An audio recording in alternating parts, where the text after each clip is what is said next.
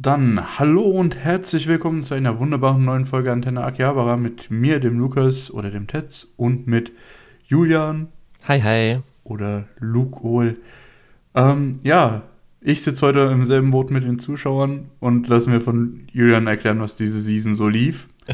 ähm, Nein, also so schlimm ist es nicht ganz, aber ich habe sehr viel gedroppt diese Season und habe deutlich weniger geschaut als du, glaube ich. Ja, Ähm, dafür habe ich irgendwie 150 Folgen alter Anime aufgeholt, äh, was auch Guter Anime. irgendwie viel zu viel Anime-Konsum ist, aber naja. Ähm, wollen wir direkt anfangen? können wir machen. Also wir reden natürlich so. über die Winterseason. Wir Ja. sind noch nicht bei der Spring-Frühlingsseason. Ja, genau, wir schauen zurück auf die aktuell abgeschlossene Winterseason 2023 und ja, da lief zum Beispiel sowas wie Blue Lock. Was meinst du denn dazu, Julian? Ja, da haben wir ja letztes Mal auch schon so ein bisschen angedeutet. Das kam ja auch noch aus der letzten Season, dass wir jetzt so langsam glauben, ah, ist vielleicht doch nicht was für uns. Und haben wir dann beide gedroppt. Ich weiß nicht, ob wir gleichzeitig, du hast wahrscheinlich sonst früher. ziemlich. Ich habe, glaube ich, später gedroppt als du, war aber noch mehr Folgen im Rückstand als du. Okay. ja, gut. War ein bisschen zu edgy. Ich fand natürlich dann auch Aoashi letztes Jahr als Fußball-Anime äh, interessanter. Und das, was es ja dann sein will, ein Hype-Fest, war es für mich irgendwie dann leider nicht so. Und dann habe ich gesagt, ja gut, ähm, die Season Ich ist finde so es viel. krass, wie, wie sehr das eben an anderen Stellen andersrum ist. Ich meine, der Mangaka durfte ja sogar die ähm, Trikots von der japanischen Nationalmannschaft designen oder so. Dann, es wurde ein Film angekündigt, noch eine Staffel und was weiß ich was. Alle sind im Blue Lock Fieber, nur wir nicht. Ja. Ich muss sagen, ähm, weil du es gerade schon erwähnt hast, also natürlich für Fans äh, geht's weiter. Ich weiß jetzt nicht, ob zum Beispiel der Film ähm, eine Anime Original Auskopplung ist oder halt dann was aus dem Manga, also eine Manga-Adaption, weil zumindest könnte ich mir sogar vorstellen, falls der Film Anime Original sein sollte, dass ich zumindest ein Auge drauf habe, ob man den sich vielleicht angucken kann. Boah, weiß ich nicht. Wahrscheinlich nur für Animationen dann oder. Ja, aber selbst wenn- ich glaub- anderen Grund dafür. Ja, so für einen Film 90 bis 120 Minuten könnte es schon funktionieren, wenn man da versucht halt, das alles irgendwie so in diesen Film reinzuquetschen. Könnte ich mir schon eher vorstellen, dass es dann für diese 90 Minuten funktioniert, anstatt dann über die mehreren Folgen Sachen aufbauen und so weiter und so fort. Aber ja, schauen wir mal. Dann ähm, haben wir den Isekai abgebrochen. Was? Okay. Ningen Fushin Adventurers who don't believe in humanity will save the world ist halt dann, ja, zu Standard nicht. gewesen. Ja, es ist dieses Gimmick, was die hatten, wurde halt super schnell gedroppt und dann kommt halt noch dieses sprechende Schwert dazu Stimmt, und war ja. dann ja. war es eigentlich schon vorbei. Dann wusstest du, okay, der wird jetzt noch Fusionen mit seinen anderen Kollegen bekommen und ansonsten wird es so ein Standard Isekai-Ding und Ja. da war man dann schnell raus. Und da hat man ich. auch schon bessere von den Sachen gesehen und dann braucht man das jetzt nicht unbedingt. Mhm. Genauso Auf jeden wie Fall, ja. wir hatten ja gesagt, obwohl das vielleicht sogar ein Pluspunkt für mich gewesen wäre, äh, dass die Animation man ja auch schon ein paar äh, Schwächen gesehen hat, wo dann man schon gesehen hat, oh, ja, das da, auf da jeden muss Fall. Oh, die Animation ist auch furchtbar gewesen. geoutsourced äh, werden. Aber ja, das war dann auf jeden Fall was, was man nicht unbedingt weiter gucken musste. Genauso wie dann gleich Revengers, wo ich dann sagen würde, dass vielleicht das für viele eher noch was ist. Also das auf jeden Fall, denke ich mal, ja, doch würde ich sagen, besser als die letzten beiden Sachen. Aber das war dann für mich auch irgendwie zu wenig, dass es mich irgendwie gepackt hätte. So ein bisschen, Da habe ich, glaube ich, mindestens ein oder zwei Folgen mehr geguckt als du. ja, ich will nicht sagen, das ist so ein bisschen Style over Substance, weil Style ist auch eher so meh. Ähm, ich habe aber bei Revengers das Gefühl, dass es so, ähm, dieser Stil, den die haben, ist so dieses typische, ähm, oh, wie sagt man das am besten? Ich weiß nicht, sagst, ich würde nicht sagen, das ist das, was du immer als clean bezeichnest, aber ja, keine Ahnung, einfach so einen langweiligen Animationsstil, dann ist das Ganze auch storytechnisch noch sehr seicht und ich weiß nicht. Die Leute Richtig. sind mir auch alle also seicht echt gut. Es ist halt irgendwie nicht so, hat nicht so eine Tiefe einfach. Mhm. Es hat zwar immer dann natürlich die bisschen, ich will nicht sagen edgy, aber äh, so Blut, Gewalt, Tod drin natürlich als Revenger, ja. aber das ist halt trotzdem außenrum so ein bisschen. Auch wenn ich sagen muss, in der letzten Folge, die ich gesehen hatte, wurde zumindest dem Hauptcharakter, äh, Hauptcharakter, also dem Samurai, ein bisschen mehr Charakter gegeben, wo glaube ich darauf aufbauend in den nächsten Folgen äh, ein bisschen Entwicklung gegeben hätte. Ja, stimmt. Aber ich habe dann auch noch natürlich ein bisschen mal. Das ist auch irgendwie noch so ein Punkt. Keine von den Figuren möchte irgendwie. Äh, die sind alle so edgy und keiner möchte irgendwie ein bisschen was über sich preisgeben, was dann halt auch bei uns als Zuschauer überhaupt nicht ankommt. Das ist so. Uh. Ja. Und auf jeden Fall, dann habe ich mir noch zumindest mal immer so die Diskussionsthreads online kurz mal drüber geschaut und ich glaube, an der Tiefe hätte sich jetzt für mich nichts großartig verändert und da bin ich auf jeden Fall zufrieden damit, als ich es abgebrochen habe und mhm. ist jetzt nicht wo, was, wo ich nochmal sagen würde, ey, jetzt habe ich Bock, mir das doch mal nachzuholen. Da wir gerade ja. irgendwie so die Abbrecher äh, wegschaffen, hast du äh, Campfire Cooking auch abgebrochen? Ja, ich muss zwar sagen, ähm, das ist ein eigentlich so solider, netter, leicht slice of lifeiger Isekai. In anderen Seasons hätte ich den wahrscheinlich weitergeschaut. Diese Season war natürlich, weil wir recht viel hatten und ich mich dann wirklich mal so dran gesetzt habe, mal überlegt hat, okay, ähm, wie stehe ich zu den Serien, die ich gerade schaue und ist es gerade in Anführungsstrichen Zeitverschwendung, beziehungsweise das, was man irgendwie so immer sagt, mit zum wenn man Dinge besitzt, macht es mich glücklich oder kann es weg.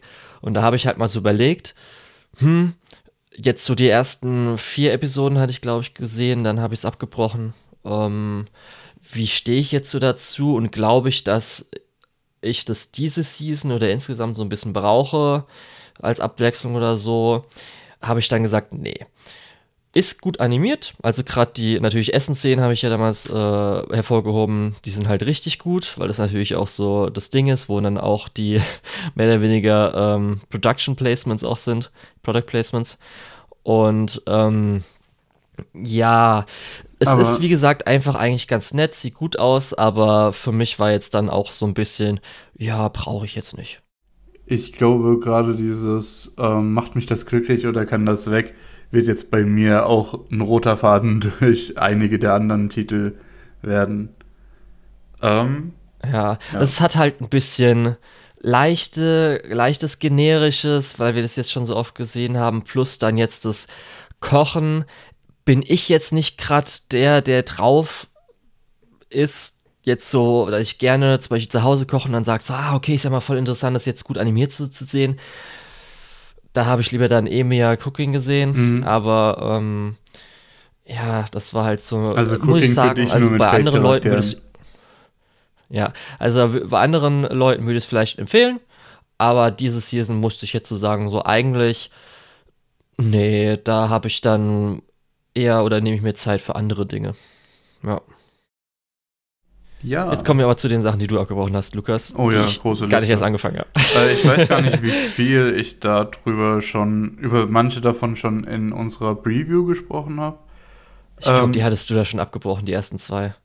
Nee, ich glaube nämlich, das zweite habe ich sogar erst tief in der Season abgebrochen. Lass mich einfach nur ganz schnell okay. durchgehen. Ich habe äh, Giant Beasts of Ass gesehen oder Giant, Be Giant Beasts of Ass. Ähm, ja, war, war irgendwie nicht so gut. Ähm, ich mochte dieses Gimmick nicht so ganz. Ich mochte die Kämpfe nicht so wirklich. Ähm, es wurde immer. Das hatte so ein bisschen das Problem, es passieren Dinge einfach so und du kriegst nicht so viel Hintergrund ähm, und bist dann auf einmal irgendwie in einem Kimomimi-Dorf äh, und äh, ja, hast da wieder eine Kampfszene und was weiß ich was. Nee, war, war nicht so gut. Mochte ich nicht so gerne. Dann Mononogatari. Ähm, ja, fand ich auch nicht gut. Da habe ich tatsächlich die erste Folge nur geschaut gehabt äh, und dachte, also es hat auch ähnliche Probleme. Es ist nicht wirklich kohärent erzählt. Also teilweise machen die Dinge, die passieren, einfach nicht so viel Sinn. Dann ist noch dazu, dass wieder so eine Monsterjäger-Story, wo aber die Jäger auch Monster sind. Diesmal so ein bisschen von dem Blickwinkel von jemandem, der so dazukommt als, als, als Jäger, der kein Monster ist. Auch innovativ bis zum geht nicht mehr, auf jeden Fall. Äh, dazu sah es auch nicht so wirklich gut aus und ja, wie gesagt, nicht so wirklich kohärent. Kann sein, dass das später irgendwie noch anzieht oder so, aber ich muss ehrlich sagen, die erste Folge hat mich so abgetan, dass ich gesagt habe, nee, also da muss man dann nicht weiterschauen. Ähm, ja, Automata habe ich angefangen und habe dann gedacht, das geht so ein bisschen auch in die Richtung, macht mich das glücklich? Nee, eher nicht. Es ist halt eine Videospieladaption und ich will, glaube ich, lieber nochmal das Videospiel spielen. Das hat mir mehr Spaß gemacht. Ähm, Highcard. Ja, das. Ja? Noch zu Ja, also mir? das, äh, weil du gerade auch, ich sehe, dass du Highcard so zwischendrin gemacht hast, ja. das hatte ich sogar noch so hingesetzt, weil äh, Nier Automata ist einer der Titel diese Season, die natürlich ein bisschen Produktionsschwierigkeiten haben, darum verschoben wurde, noch gar nicht fertig ausgestrahlt ist. Ich glaube, da war jetzt mal Episode 7 irgendwann, aber jetzt wird es wieder neu ausgestrahlt und soll dann in dieser Season fertig werden oder so, ja, also und, Spring Season. Aber das ist mir, wie gesagt, eigentlich egal, weil ich habe es gedroppt.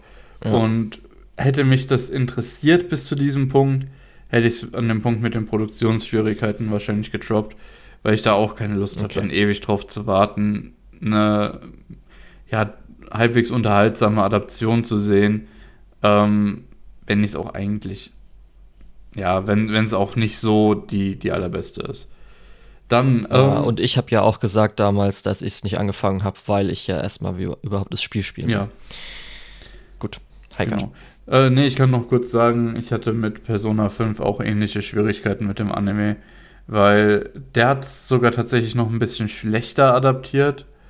Ähm, ja, aber egal. Lass uns weitermachen mit Highcard, endlich. Ähm, oder willst du noch was zu mir sagen. Nö. Nö. Naja, Highcard, ähm, ich habe es letztes Mal irgendwie gelobt und ich habe danach nie wieder eine Episode angeschaut. Ähm, ja, ich weiß nicht.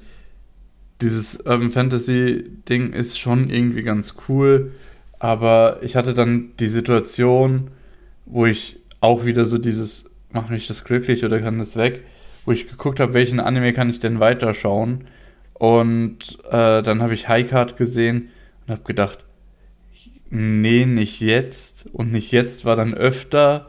Und aus nicht jetzt ist dann überhaupt nicht geworden. Und dann habe ich es halt gedroppt. Ja. Okay, da wurde ja zumindest eine zweite Staffel oder zweite Kur, weiß ich jetzt nicht, angekündigt. Das heißt, vielleicht in der Season, wo dann eher weniger ist, mhm. kommst du ja vielleicht nochmal drauf zurück. Das ist von weiß. den äh, vier bis jetzt genannten Titeln von dieser Liste der Instant, also der, der schnell gedroppten Sachen, das, wo ich mich am ehesten noch zum Zurückkehren sehe. Äh, wie gesagt, hängt ein bisschen von der nächsten Staffel ab, hängt ein bisschen von Lust und Laune ab und ob irgendwie zwischendrin noch was Interessantes passiert. Ähm, genau. Sind wir immer noch bei gedroppten Sachen bei dir? Nein. Nein. Okay. Denn jetzt kommen wir zu den Sachen. Es wurden zwar viele Sachen verschoben und mussten neu angefangen werden oder dann gesagt werden, hier äh, ein, zwei Wochen und so weiter Pause. War größtenteils bei meinen Sachen nicht. Außer jetzt äh, das erste, was auch dann auf nächste Season verschoben wurde und was nur bis Episode 7 ging, ist nämlich Kubo Won't Let Me Be Invisible, wo es halt, äh, wo ich ja gesagt habe, das ist so ein bisschen das Teasing-Genre, also äh, Romcom zwischen eigentlich recht beliebtes Mädchen und dann halt ein Junge, der irgendwelche Eigenschaften hat und sie ihn dann ein bisschen aufzieht. Ich habe ja damals auch den Vergleich zu Tsuroduro Children, zu einem der Pärchen gezogen. Ist auch ungefähr so das, was ich bekommen habe. Ähm, Animation war jetzt auch nicht großartig herausstechend, aber weil halt Hana Kana, das Hauptmädchen, spricht, äh, war ich zumindest ganz angetan. Und werde ich dann halt nächste Season, wenn es dann in sieben Wochen oder so weitergeht, äh, dann weiter anschauen. Aber jetzt nichts, was ich zum Beispiel dir empfehlen würde, Lukas. Mhm. Und dann hat es leider am Schluss noch Bofuri, I Don't Want to Get Hurt, soll Max Out My Defense Season 2 erwischt. Auch Und das, zwar sogar zweimal. auch das ist mir ehrlich gesagt mehr oder weniger egal, weil ich habe das tatsächlich auch abgebrochen. Okay. Bei welcher Episode warst du dann? Äh, drei oder vier, so in dem Dreh. Mhm. Ich habe dann einfach gedacht, auch wieder nach dem Motto, wie du, was du eingangs beschrieben hast, äh, will ich wirklich groß weiterschauen, weil eigentlich habe ich gerade nicht so wirklich Lust. Ähm, Mhm. Und ja, es macht dann keine Freude und dann war ich raus. Okay. Normalerweise wäre jetzt dann schon oder noch äh, nach der ersten Verschiebung die elfte Episode gelaufen, aber es wurde jetzt nochmal angekündigt. Das heißt, ich habe bis jetzt nur bis Episode 10 gesehen. Hast du noch die Horrorwelt gesehen? Ja, habe ich noch Wenn du Episode gesehen. 3 sagst. Okay, dann war es vielleicht auch eher so Episode 4 oder sowas. Wir hatten ja gesagt, dass wir ähm, die erste Hälfte, erste Drittel bisschen weniger gut fanden, weil zum Beispiel auch viel ähm, nicht übersprungen wurde, aber schnell durch irgendwie, wir waren dann auf Welt 4, 5 und 6, so ungefähr. Und da ist dann nicht großartig was passiert immer. Das war auf jeden Fall in der zweiten Hälfte nicht so, weil ähm, also die zweite Hälfte ging dann mehr oder weniger um eine Welt, die recht normal aussah. Also es gab dann halt normale Biome mit Wald, Wiese, wie auch immer, bisschen bergig und sowas. Denn ähm, das Gimmick war so ein bisschen, du weißt ja, dass äh, unsere zwei Hauptfiguren, das heißt zwei Hauptfiguren, aber zumindest Maple und ihre Freundin, haben ja beide ein Pet. Und das ist jetzt so ein bisschen die Pokémon-Welt, weil jeder kriegt jetzt ein Pet. Und das ging dann auch über die letzten, also jetzt die ganzen letzten sechs, wahrscheinlich auch Episode 11 und 12, also die komplette zweite Hälfte, die dann dort war und hat dann auch so ein bisschen für mich wieder das Feeling aus der ersten Staffel äh, geholt. Und das war dann eigentlich ganz angenehm, hat auch recht Spaß gemacht, gab so wieder ein paar Maple-Sachen, die ganz lustig waren. Und darum habe ich das dann jetzt auch noch nicht abgebrochen und werde es dann auch fertig schauen die nächsten zwei Wochen. Ja. Mhm. Und zumindest wurde auch ganz gutes Element eingesetzt, dadurch, dass wir jetzt äh, drei Welten am Anfang im Schnelldurchlauf hatten, dass jetzt so ein paar Elemente dann zurückgreifen, das äh, zwar nicht so oft bis jetzt passiert, weil im Plot das nicht so relevant war, aber das dann schon manchmal, okay, gehen wir nochmal in die Horrorwelten was zu holen oder das und so weiter und so fort. Ja, genau. Okay, also im Prinzip äh, einfach Stillbophorie. Ja, genau. Also wie gesagt, es fanden ja viele die erste Hälfte eher schwächer, aber zumindest die zweite Hälfte fand ich wieder auf einem Niveau wie die erste Staffel. Okay. Gut, dann die Sachen, die wir jetzt aus äh, langer Zeit beendet haben, also die jetzt auch aus der letzten Season noch waren. Lange also vorletzte. Zeit. War für dich Urusei Yatsura lange Zeit? Oder war es äh, eher schnelllebig? Ich muss sagen, ähm, gerade, also es ist ja wirklich so, die kompletten 23 Folgen, die wir bis jetzt hatten, sind richtig viele Charaktere eingeführt worden. Und natürlich ist es, wie man es immer so kennt mit Comedy, wo es um Charakterinteraktionen geht und so weiter, die multipliziert sich, je mehr Charaktere es gibt. Das Mhm. heißt, man kann mehr Szenarien machen, ähm, die jeweiligen Charaktereigenschaften können dann gut zueinander spielen und so weiter. Es ist halt einfach, weil es auf Skits basiert, das heißt immer irgendwelche Gags und so weiter oder halt Abschnitte, die dann irgendwie so zwei bis vier Minuten gehen oder so. Dass es halt auch manche gibt, die halt gut sind, manche, die eher so weniger gut sind. Und ähm, so viel zum Beispiel auch an vielleicht, also Plot gibt's ja wirklich so gar nicht. Höchstens einige ist irgendwie das bisschen ähm, emotionale Momente mal zwischen Lam und äh, Ataru halt so gibt. Aber die sind jetzt auch richtig schwer gesät, also sind echt nicht so oft. Und für mich war halt oft einfach wirklich so, ist halt echt gut animiert, sieht halt gut aus. Comedy ist dann halt auch gut animiert. Aber oft ist schon so, wo ich dann so merke, so, hm, irgendwie, ja, und das habe ich, glaube ich, auch beim Anfang schon erwähnt, immer, ist halt der Humor eher so mäßig. Und äh, es gibt halt ein paar Charaktere, die ich auf jeden Fall bevorzuge und deren äh, Eigenschaften für den Humor. Und wenn die halt nicht auftreten, dann weiß ich meistens schon, ja, okay, das ist jetzt einfach so drei Minuten abwarten, sieht ganz nett aus. Ja. Weiß ich nicht, müssen man auf jeden Fall ausprobieren, wie man den Humor so findet. Vielleicht sogar einfach eine Episode zwischendrin reingehen. Äh, vielleicht so wirklich zwei Episoden aus der zweiten Hälfte mal so angucken und dann kann man sagen, ob man es äh, gut findet und dann ganz anschauen will. Aber ich würde es halt schon als veraltet sehen. Tut mir ein bisschen leid, aber ja. Einfach von der Erzählstruktur aber nur, oder? Optisch ist Richtig, wahrscheinlich ja. schön aufgehübscht. Macht, glaube ich, David Production gerade, oder? Ja, wie gesagt, also das sieht, darum bin ich auch dabei geblieben. Es sieht halt gut aus einfach. Mhm. Sieht halt richtig gut aus. Ja. Aber ja. Ähm, also zum Beispiel auch die letzte Episode hat mir gut gefallen, die war super. Und das zeigt dann halt so immer, was Potenzial drin ste äh, steckt. Aber so manche andere sind halt echt so echt lame. Okay. ja. Dann gehen wir weiter. Ich habe My Hero Academia Staffel 6 fertig geschaut. Ähm, Ja, hat dir gut gefallen? es ist auf jeden Fall besser als Staffel 5. Ich glaube, bei Staffel 5, ich weiß nicht, ob es an Produktionsproblemen oder sonst irgendwas gelegen hat, aber ja, Staffel 5 war ganz schön reingeschissen. Was ich echt schade fand, weil ich mochte, glaube ich, zumindest den wilden Arc eigentlich ganz gerne. Äh, Ja. auch wenn, ja, wie gesagt, der hat sehr darunter gelitten, dass äh, das alles produktionsmäßig nicht mehr so gut war. Ähm, Ja, und hat sich- Pacing auch komisch. Das Ja, war ja auch ganz weird, dass sie das umgedreht haben. Eigentlich wäre das schon früher gewesen, dann so rein. Dann Ja. man, okay, die mussten irgendwie Episoden schneiden, dass es irgendwie da reinpasst. genau, das ist so Ja. ein bisschen auch die Sache. Ich hätte das vielleicht auch tatsächlich gerne früher gehabt. Ähm, ich glaube, das hätte dem Flow gut getan.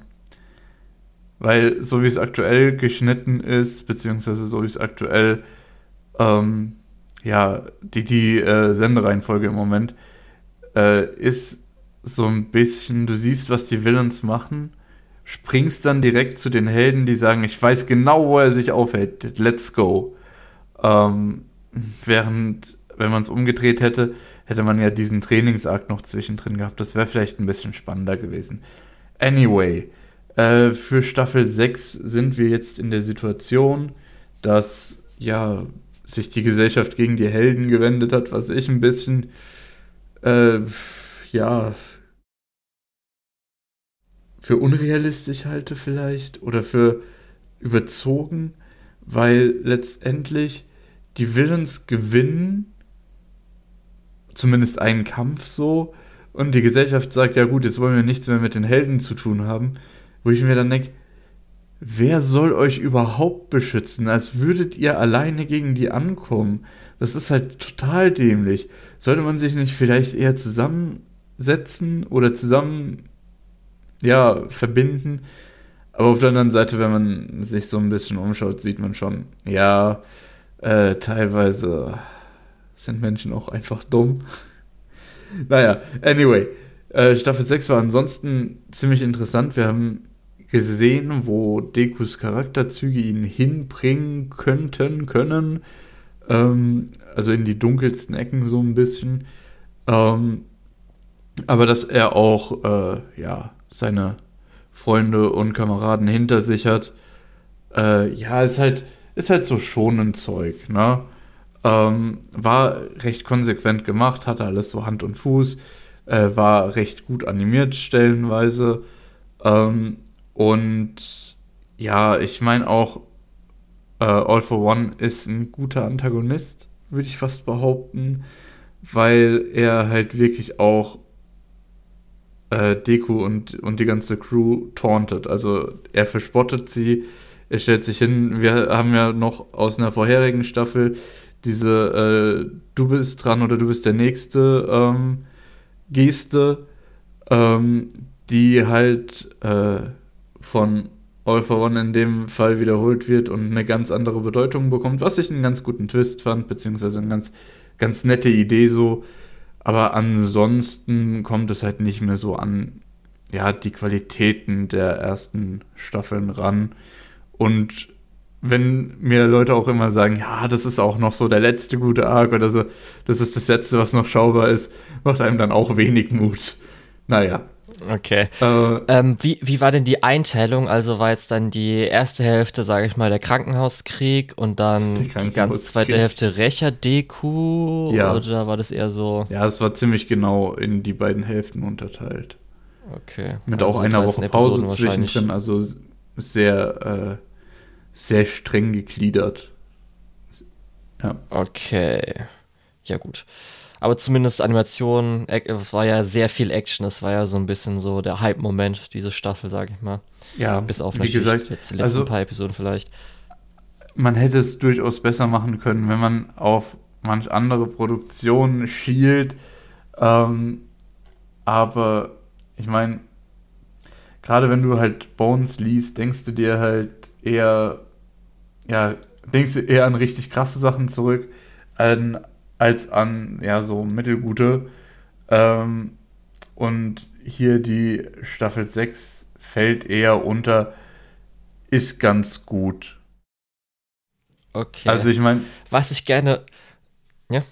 Also ich meine, wir haben ja letzte Season auch äh, Mob Psycho gesehen, wo die Animation halt insane ist. Und dann sehe ich hier ähm, Hero Acker und denke mir, ja, sollte, müsste eigentlich schon noch ein gutes Stück besser sein. Naja. Ja, was ich von dir jetzt noch wissen will, auch wenn es vielleicht jetzt eher negativ am Schluss ra beim Rausgehen, aber wie fandest du denn die Auflösung von Recher Deku am Schluss mit der Klasse und sowas? Fand ich eigentlich ganz gut. Das ist sehr, sehr schonen-esk. Okay. Ähm, also, das ist so ein typischer ja, schonen Auf jeden Fall. Aber also es Freundschaft. Ist schon, schon sehr klischeehaft. Das kann man eigentlich Kameradschaft. Nicht, das kann man eigentlich nicht übertreiben, wie klischeehaft das ist. Aber es hat halt funktioniert. also was soll man sagen? Klischees okay. sind ja auch Klischees für, aus einem bestimmten Grund. Das ist ja nicht einfach von ungefähr. Ja. Mhm. Wie gesagt, ist aber sehr klischeehaft. Ist sehr by the books. Ja. Ich habe ja gesagt, ich werde mir wahrscheinlich höchstens nochmal, wenn es äh, Kampf- und Animationshighlights so am Schluss angucken. Ja, ja obwohl ich, ich, glaube, dass du da gar nicht so viele haben wirst aus der. Ja, darum habe ich mir aber dann genug vom anderen gespart, weil ich habe ja gesagt, für mich ist es dann eher, ich bin jetzt ein bisschen abgeschlossen. Jetzt auch gerade, wo der Hype-Arc im Manga ist, werde ich auch nicht lesen. Habe ich alles nicht mehr so viel Lust drauf. Ja, das Problem Aber ist, gut, ähm, bei, bei My Hero Academia ja. sieht man, glaube ich, auch im Moment so ein bisschen die Schwächen von so langlaufenden Serien. Weil so von der Dramaturgie, es müsste jetzt eigentlich zu Ende gehen, so langsam. Es, müsst, es dürfte jetzt noch eine Staffel geben und dann müsste Ende sein. Aber so wie ich in die Manga-Chapters rüberlunze, äh, kommt da noch einiges. Und das zieht sich oft und das ist oft so, ja, nee. Ja, also Hero Academia ist für mich so ein bisschen zu, das hört sich jetzt ein bisschen dumm an, aber zu arkig, weil das hatten wir ja schon, dass zum Beispiel einmal der äh, Class A gegen B, weil es so ein bisschen Trainings-Arc war, also dieser Arc dann zum Beispiel mit der Schule, ähm, mit dem Schulfest und dann ist das halt alles so ein bisschen so, okay, jetzt haben wir hier einen Abschnitt, hier einen Abschnitt, hier einen Abschnitt. Und das ist dann für mich einfach zu unorganisch und dann funktioniert das Ganze nicht so. Gerade mit, mit der riesigen Klasse und so weiter, dass ja. man da noch allen Charakteren ein bisschen was geben muss. Das hat dann für mich alles eher so meh Charakter. Ja, das mit der Klasse funktioniert eigentlich ganz gut, bis du dann auf einmal bemerkst, dass irgendwie fünf, sechs, sieben, acht Charaktere eher so Witzcharaktere sind oder so Charaktere, die nur einen Arc so haben und dann wieder irrelevant werden. Ähm, ja. Ich meine, am Anfang. Oder muss jetzt Deku einfach noch schnell sieben Fähigkeiten geben? Ja, genau, halt genau, damit was. er auch äh, mithalten kann. ja, und noch nicht über, das hätte man ja vielleicht dann über einen längeren Zeitraum machen können. Aber nee, das muss jetzt einfach schnell sein, weil man hat ja vorher schon zu viel Zeit verbraucht für anderes Zeug, zu langsam. Aber ja. Ähm, aber gerade das mit den vielen Charakteren, da ist vielleicht. Also es gab eine Szene, wo es mich krass irgendwie rausgezogen hat.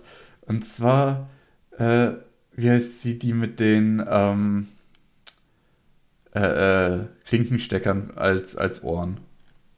Mhm. Du weißt, wen ich meine. Die. Ja. die Audioheldin, keine Ahnung.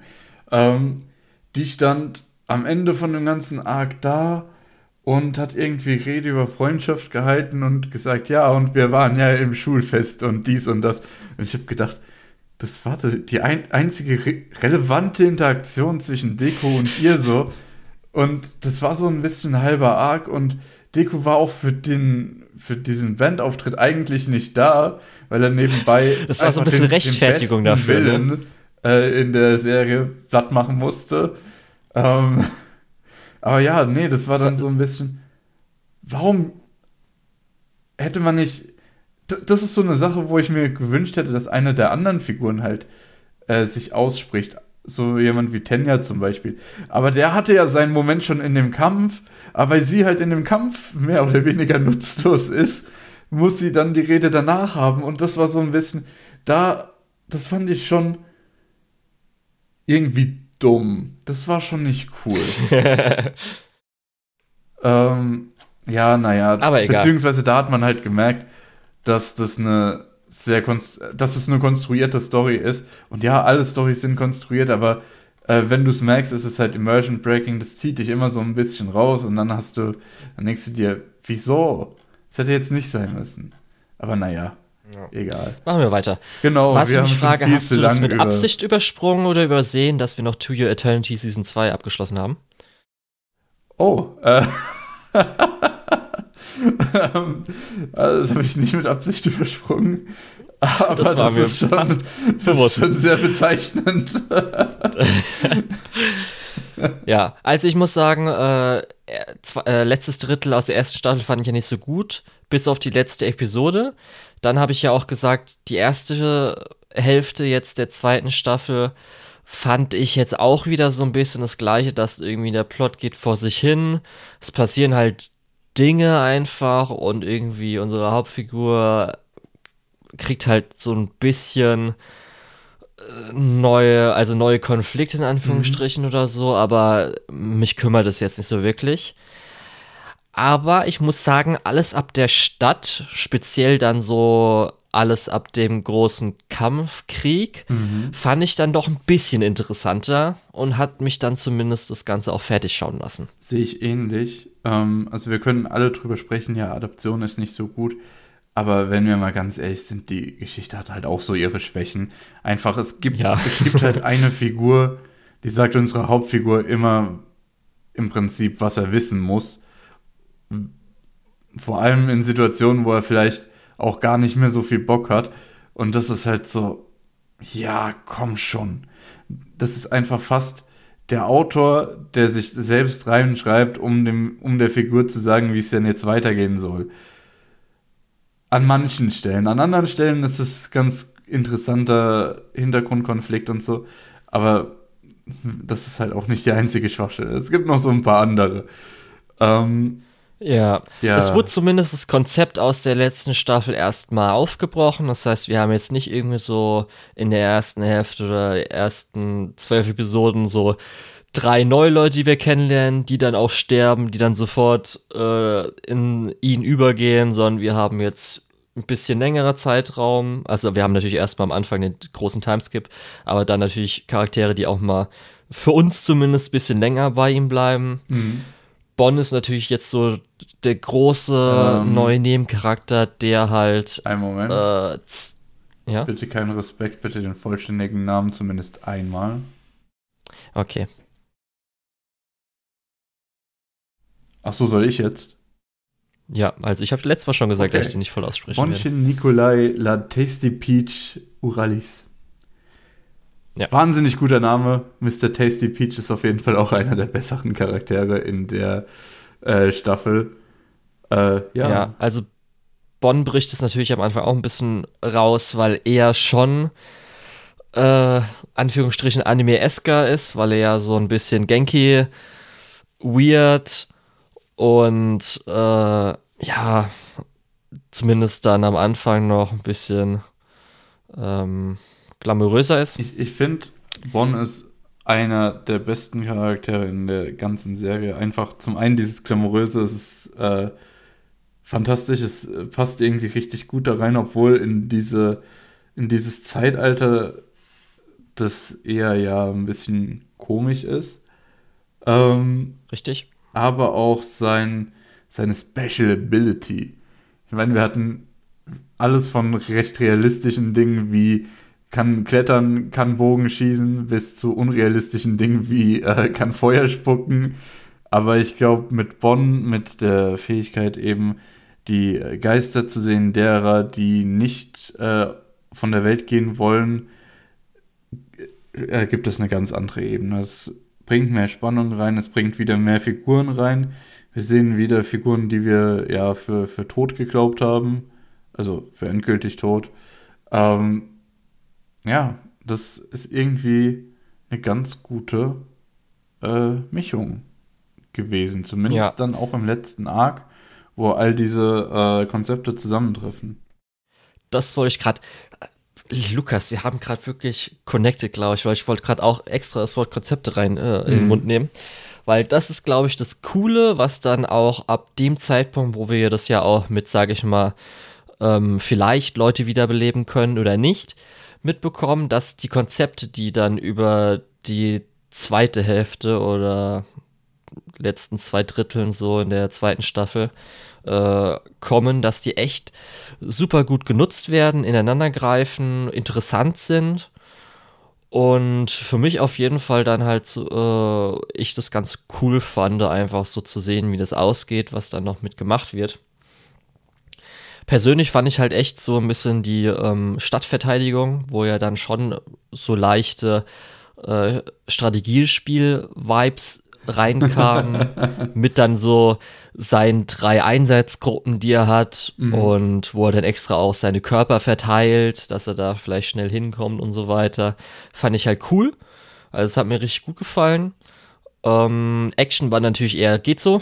Ja, das ist war halt die Animation zurückhaltend. Also, ja, das ist was, was die Serie zusätzlich nochmal runterzieht, zusätzlich zu den ganzen narrativen Problemen, die hin und wieder mal wirklich ihre hässliche Fresse zeigen, ähm, ist halt auch die Animation, äh, die, die Adaption nicht so toll. Ja, ich muss auch sagen, ich wurde gar nicht emotional. Ich weiß nicht, wie es bei dir war. Wurdest du irgendwo emotional bei irgendeinem Tod, irgendeiner Wiederbelebung, irgendeinem Wiedersehen, irgendeinem Verlust? Ich, ich habe mich richtig gefreut, Gugu nochmal zu sehen. Einfach auch nur, weil ja. es ein geiler Typ ist. So.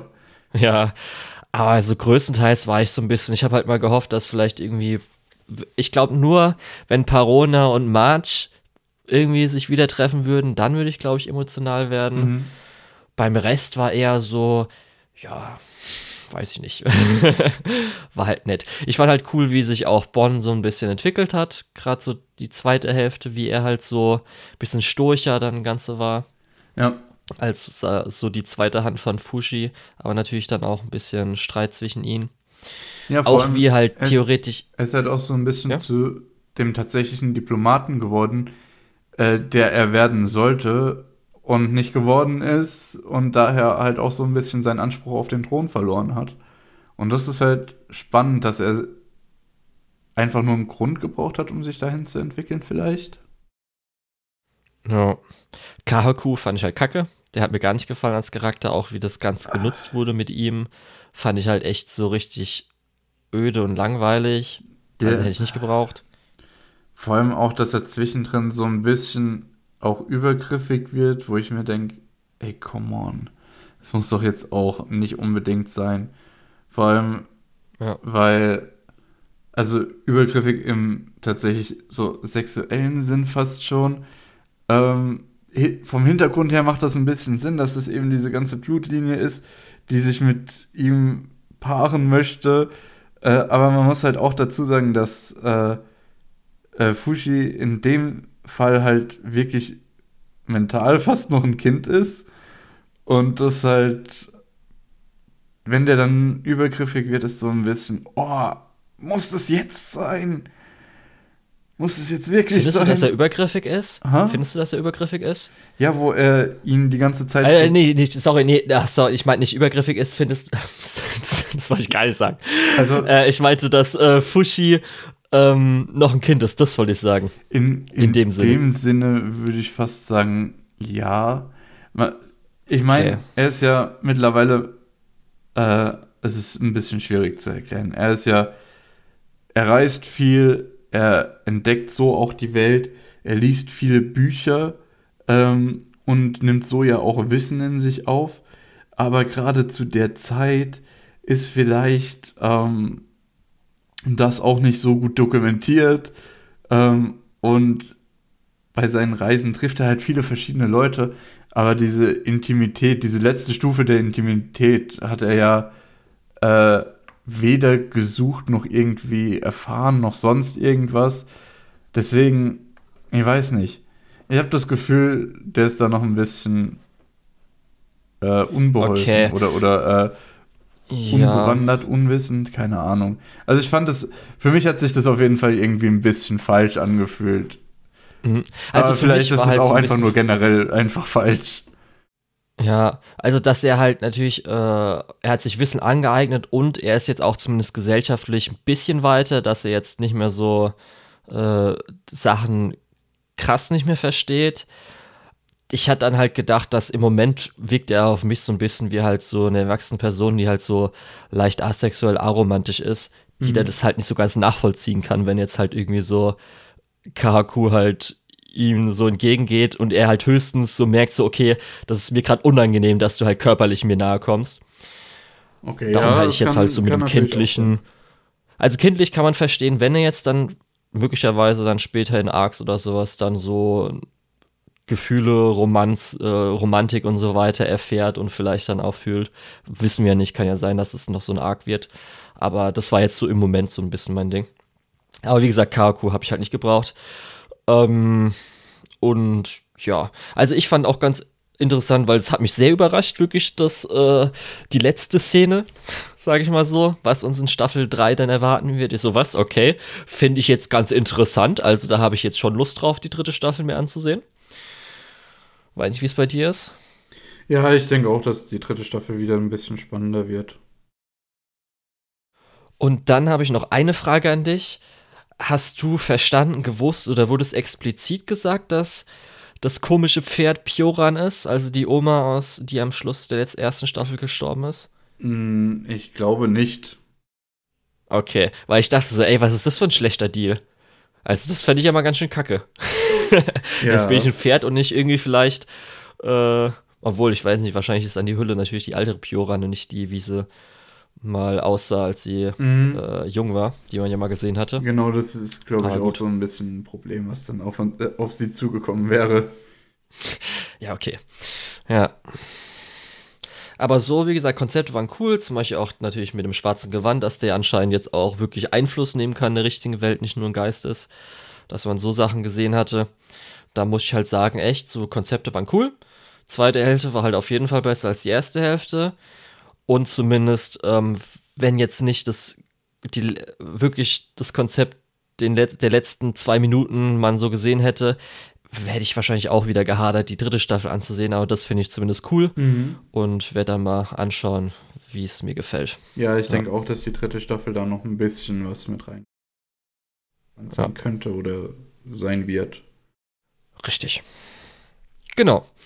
Und dann haben wir nur noch eine Serie, die wir aus der letzten äh, Season mitnehmen. Und die ist auf jeden Fall richtig gut. Die hat mir jetzt zum Schluss echt mega gefallen. Und es gab so ein paar Momente, die mir lange in Erinnerung bleiben werden, wo wir auch eine zweite Staffel schon angekündigt bekommen haben, zum Glück. The Eminence and Shadow. Ja, ich glaube, das fandest du sogar noch ein gutes Stück besser als ich. Ich mochte das echt gerne, aber du bist ja vollends begeistert. Also, wirklich, eine meiner Lieblingsszenen des letzten Jahres, der letzten Jahre einfach, wie er unten Klavier spielt im, äh, in der Kanalisation. Weshalb auch immer da Statuen sind, ob er die hingebracht hat, weiß ich nicht. Es fliegen Federn durch äh, die Luft. Mega. Ah, so gut. Aber ja, und so war ja auch Action ganz cool animiert. Und äh, wir haben ja schon gesagt, die, diese Ernsthaftigkeit mit Parodie, Comedy so zusammen ist halt so eine Mischung, die ist echt cool. Also die gefällt mir richtig gut. Ja, ich hatten wir da im Podcast schon drüber gesprochen? Ich glaube nicht. Ich glaube, ich habe dir das einfach so gesagt gehabt. Und zwar, ähm, das jetzt anzuschauen, hat mir so ein bisschen die Augen geöffnet gegenüber Dingen, die ich vielleicht normalerweise so verlacht hätte, als, haha, schau mal, wie, wie, wie haben die da alle Klischees einfach nur zusammengestopft und ein bisschen übertrieben oder so. Ähm, weil ich kann mittlerweile die Comedy da drin sehen. Ich weiß oft nicht, ob das wirklich intentional ist, außer jetzt bei Eminence in the Shadow. Aber ich habe jetzt schon so zwei, drei Sachen gesehen, wo ich dachte, okay, das ist halt einfach alle Klischees voll übertrieben und dann noch ein bisschen extra drauf. Ähm,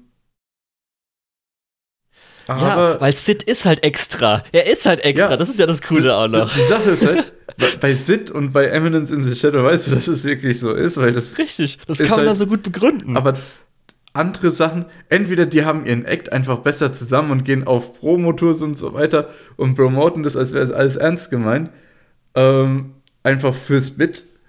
Oder äh, andere Leute, und ich finde einfach manche Leute sehr witzig, die äh, durch, durch Eminence in the Shadow jetzt. Die eigentlich nicht witzig gemeint waren. Naja, anyway. Trans wir haben ein transformativer ja Anime für mich.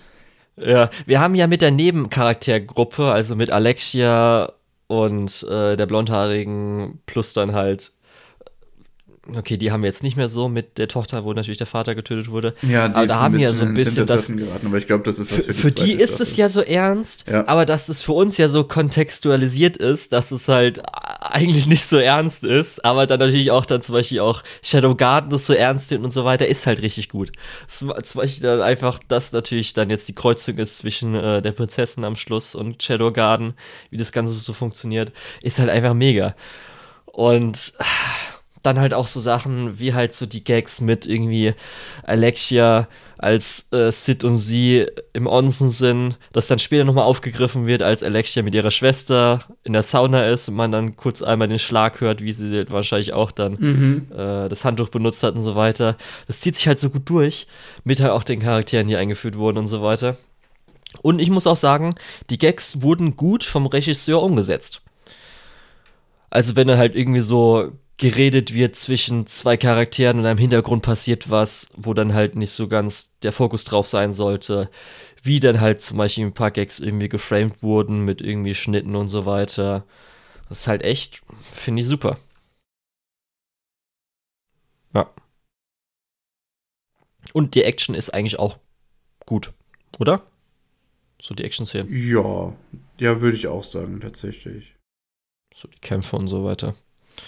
Es war auf jeden Fall so eins der Highlights, wo ich mich dann jede Woche doch drauf gefreut habe, dann zu gucken, wie es weitergeht. Auch wenn ich persönlich jetzt den ähm, Teil, also den Turnier-Arc, Turnier-Arc ist zwar cool, aber ich habe jetzt hier Sids Verkleidung, fand ich eher so meh. Aber dafür so Bergtricks und wer auch immer was da alles andere dann so war, außerhalb der Arena, war dann alles ganz cool. Ja, also insgesamt muss ich auch sagen, Eminence in the Shadow ist auf jeden Fall sehenswert. Ist auch wieder so eine Sache, wo es echt schade ist, dass der auf High Dive gelandet ist. Auf der anderen Seite echt gut, dass er auf High Dive gelandet ist. Ich bin mir da immer ja. etwas unschlüssig, ob ich es jetzt gut finden soll oder schlecht. Also es ist jetzt natürlich einer der Titel, die bei High Dive waren, jetzt sublizenziert wurden. Ich weiß nicht, ob es auch sowohl Akiba Pass gelaufen ist, als auch bei Universe oder wie auch immer da jetzt nochmal die Zweitverwertung war. Das heißt, in Deutschland kann man es natürlich Trotzdem ansehen. Sehen, ja. weniger als mhm. bei Crunchyroll natürlich, also weniger Zuschauer als bei Crunchyroll, aber es hat mich zumindest dann gefreut, dass es dann noch äh, deutsche Untertitel bekommen hat. Ja. Gut. Und wir kriegen die zweite Staffel. Da freue ich mich Genau, drauf. ja, das wird äh, toll. Ich hoffe, dass wir dann auch tatsächlich auch ein bisschen mehr Kontext sehen und ein paar äh, Charaktermomente, auf die wir jetzt doch ein bisschen warten durften. Ja, und wenn man auch schon mal das Key Visual oder auch den Teaser gesehen hat, die Stadt, wo es dann hingeht, ist ja auch so recht, so ein bisschen leicht, in Anführungsstrichen, cyberpunkig Hongkong, oh, das wird so Tokio-mäßig. Oh ja, das wird witzig. Da freue ich mich drauf. Ja. Gut, und das sind jetzt auf jeden Fall dann die Sachen, die in die letzte Season reingekommen sind. Natürlich dann auch teilweise äh, schon früher zu Ende waren. Das heißt, vor irgendwie einem Monat oder so, vielleicht sogar schon. Jetzt kommen wir zu den Sachen, die dann in Anführungsstrichen neu angefangen haben in der Season. Ja. Da hast du. Is it wrong ja. to pick up girls in a dungeon 4, Part 2, beziehungsweise Damachi, ja. Staffel 4, Part 2. Ja. Also, ich habe ja gesagt, Staffel 4 war bis jetzt für mich die beste Staffel. Also ich würde sagen, Staffel 1 ist, äh, also Staffel 2 ist die schlechteste, danach Staffel 1, Staffel 3, Staffel 4. Und auch so, ähm, es war jetzt ja dann, dass die ganze vierte Staffel darum geht, dass es im Dungeon um Dungeoneering oder wie man es auch nennen will, Abenteuern geht.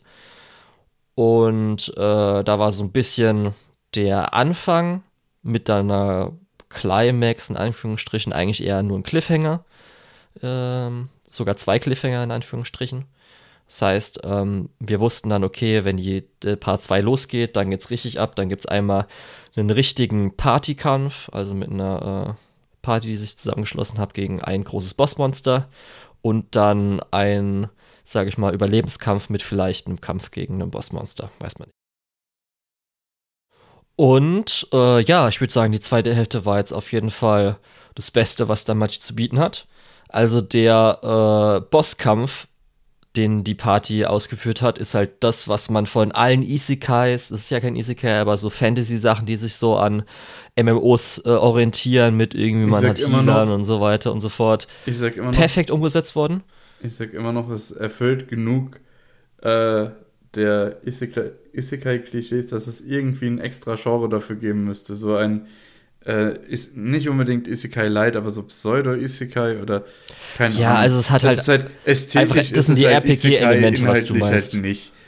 Deswegen also, ist diese Genrebeschreibung auch immer ein ja. bisschen. Also, das sind halt die RPG-Elemente. Ja, genau. Und, und ja, die RPG-Elemente und so ein paar andere Kleinigkeiten sind da immer ja, auf jeden Fall, der Kampf gegen das Bossmonster ist halt super. Also, dass dann halt wirklich so die Charaktere ihre jeweiligen Fähigkeiten zusammen einsetzen, der Healer und so weiter. Dann gibt eine Person, die da halt irgendwie sagt, was gemacht werden muss. Also, ähm, der, äh, sag ich mal, Partyleader so ein bisschen. Und das Bossmonster habe ich ja damals schon gesagt, das ist ja CGI und es ist halt richtig gutes CGI. Also es sieht halt mega aus. Es ist halt so ein doppelköpfiger Drache. Es halt, wirkt halt wirklich so wie ein Monster Hunter Kampf und es passt halt auch Compositing-mäßig mega gut rein. Und das wird halt so abgewechselt zwischen dem und dann halt äh, unsere zwei Hauptcharakteren, sage ich mal, diese Season ist halt Rio, weil ich ja gesagt habe, was so vorher auch schon mein Best Girl war, äh, die zusammen mit Belle halt äh, überleben muss.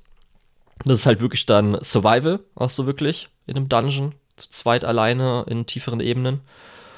Und äh, das schafft halt wirklich diese Spannung zwischen, also sowohl in dem Kampf als auch in dem Survival, was halt hin und wieder natürlich am Anfang äh, hin und her geschnitten wird, mit, dass es halt Spannung gibt, einmal mit irgendwie, äh, dass es gerade komplett den Bach runtergeht, zu halt Hoffnung, zu wieder, okay, es ist wieder ein bisschen schlechter und jetzt geht's wieder besser und so weiter, haben die halt bis zu, sag ich mal, Episode 8, 9 perfekt gemacht. Also es war wirklich so, wo ich mir gedacht habe, ey, das ist ja mal richtig gut, dass wo man ja eigentlich weiß, okay, Bell wird überleben und die Party wird auch größtenteils irgendwie überleben, aber das haben sie halt mega gemacht mit irgendwie, okay, jetzt der Drache hat anscheinend jetzt eine neue Strategie und so weiter und jetzt geht's aber wieder, funktioniert's wieder. Das war super. Dann muss ich auch sagen, ich finde es halt toll, wie halt irgendwie ähm, Danmachi so ein bisschen also ich würde Danmachi als ehrlich bezeichnen. Es hat halt diese Hero-Thematik, also dass er ja ein Held werden will, Bell. Und wir auch wissen, dass er wahrscheinlich am Schluss ein äh, Held wird und darum auch eher natürlich immer zurückkommt, irgendjemanden rettet und nicht zurücklässt, in Anführungsstrichen. Und eigentlich ist es natürlich Klischee, aber weil die Story oder der Autor das halt weiß, dass er diesen Charakter so machen will, funktioniert es auch so gut und schafft er das auch, äh, das zumindest glaubwürdig zu machen. Was ich dann nicht erwartet hatte, war so ein bisschen zum Ende hin. Also wir haben natürlich die Episode, weil es geht halt auch darum, dass äh, Rio ist ja alleine, weil ihre Party wurde irgendwann mal komplett ausgelöscht, was sie auch mal, also was wir dann auch sehen in einem Flashback, in der Flashback-Episode. Und ich habe nicht diese Brutalität erwartet. ich kann dir mal kurz sagen, was alles in diesem einen Kampf gegen dieses Monster passiert. Und was du auch halt siehst, also wirklich hart siehst, ist halt, dass zum Beispiel eine Magierin äh, wird halt lebendig elektroschockt, eine andere wird halt lebendig hart verbrannt, wo sie auch schreit. So äh, ein Brawler-Charakter, was du dir so vorstellen kannst, die halt so ein Kampfmönch oder so, äh, die halt natürlich mit ihren Händen und so weiter kämpft, wird halt nach und nach zuerst ihr rechter Arm abgeschnitten, dann ihr linker und sie halt versucht kreischend noch irgendwie äh, was zu machen mit ihrem Bein, wird dann halt komplett auseinandergerissen. Und dann eine andere Person wird halt die Gliedmaßen alle so einzeln mit Rumpf und Kopf und so weiter in einem Mal durchgerissen und das siehst du halt alles so. Und ich dachte so, okay, gut, äh, jetzt weiß ich zumindest, wie hart anscheinend dieses Monster ist. Aber ich war dann zumindest äh, so ein bisschen ab dem Kolosseum oder wie das Kolosseum in Anführungsstrichen ähm, dann abgeschlossen wird und dann auch natürlich der Endkampf, war ich ein bisschen enttäuscht.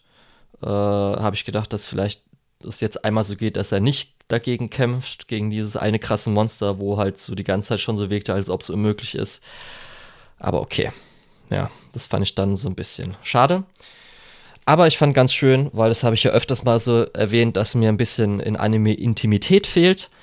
Und da gab es so ein, zwei Szenen zum Ende hin zwischen Rio und Bell, die waren halt echt super. Also die haben mir richtig gut gefallen. Und ich weiß aber, ich werde mich wahrscheinlich, wenn es dann am Schluss komplett adaptiert werden wird, ärgern, weil die Chemie zwischen Rio und Bell ist halt einfach super und einfach richtig gut. Aber sie wird wahrscheinlich nicht das Endgirl sein und auch dann jetzt in den Hintergrund geraten. Aber ja, dafür habe ich jetzt das ein bisschen gehabt. Mir hat es richtig gut gefallen und äh, ich freue mich dann auf weiteren Danmachi-Content. Ich habe jetzt richtig Bock, dann nochmal den Anime Original Film mir anzugucken. Mhm. Werde ich mir irgendwann anschauen dieses Jahr, glaube ich. Das ist aber gut zu hören auf jeden Fall, dass Danmachi noch steil geht, weil ich habe immer das Gefühl, das ist so einer der ja, Pseudo-Isekai, beziehungsweise der Fantasy-Anime, die äh, Dinge bei The Books spielen, aber halt dafür gut bei The Books spielen. Ähm, ja. Ohne irgendein komisches Gimmick, ohne schlechten Dialog, ohne schlechte Adaption. Äh, doch schlechter Adaption. Ja. Oh. Also da ah. merke ich schon, also ich merke schon so an ein paar Stellen, okay, das wurde garantiert im Buch besser erklärt. Da gucke ich mal kurz dann auch noch mal in die äh, in die Kommentare rein von Leuten, die halt, Spoiler-Kommentare in Anführungsstrichen, die halt äh, ein paar Sachen beschreiben, wie es im Buch war. Und da merke ich schon so, okay, ergibt Sinn, ergibt mehr Sinn, das habe ich mir auch schon denken können. Darum, wenn du es dir jetzt welche anguckst, denkst du dir halt so, ja, okay, das ist jetzt halt so Klischee, dass er jetzt auf einmal so schnell da ist und es schafft und bla bla bla. Aber das kann ich dann zumindest noch ein bisschen mir äh, zurechtlegen. Und darum will ich auch nicht sagen, dass es so, oh, muss man gesehen haben, ist eine der besten Sachen. Aber gerade wenn ich so anschaue, was halt, was wir jetzt bei euch auch schon hatten mit den anderen äh, RPG-ähnlichen, speziell Isekais und so weiter, ist das auf jeden Fall schon mal für mich besser. Ja. Aber ich weiß nicht, du hast ja nicht so Bock drauf, weiter anzugucken, ne? Ja, nee, es ist schon, ist schon in Ordnung. Okay. Äh, nee, ich, das ist sowas. Es steht auf meiner Blend Watch Liste, aber ähm, Staffel 4 ist schon abschreckend genug. Äh, weiß nicht, ob das demnächst noch was wird.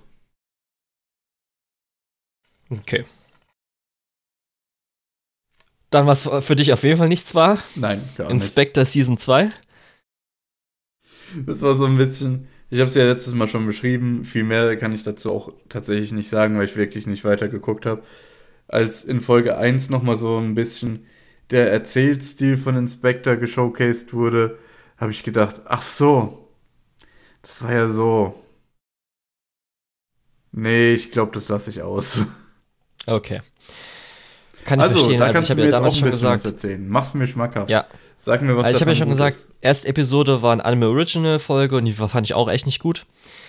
Der Yuki Onna Arc, der danach kommt, den fand ich äh, super. Das war so, glaube ich, das Beste, was ich an ähm, Inspector bis jetzt so gesehen habe. Auch die Arcs danach waren nicht besser als das. Also Yuki Onna fand ich das Beste, was es so gab.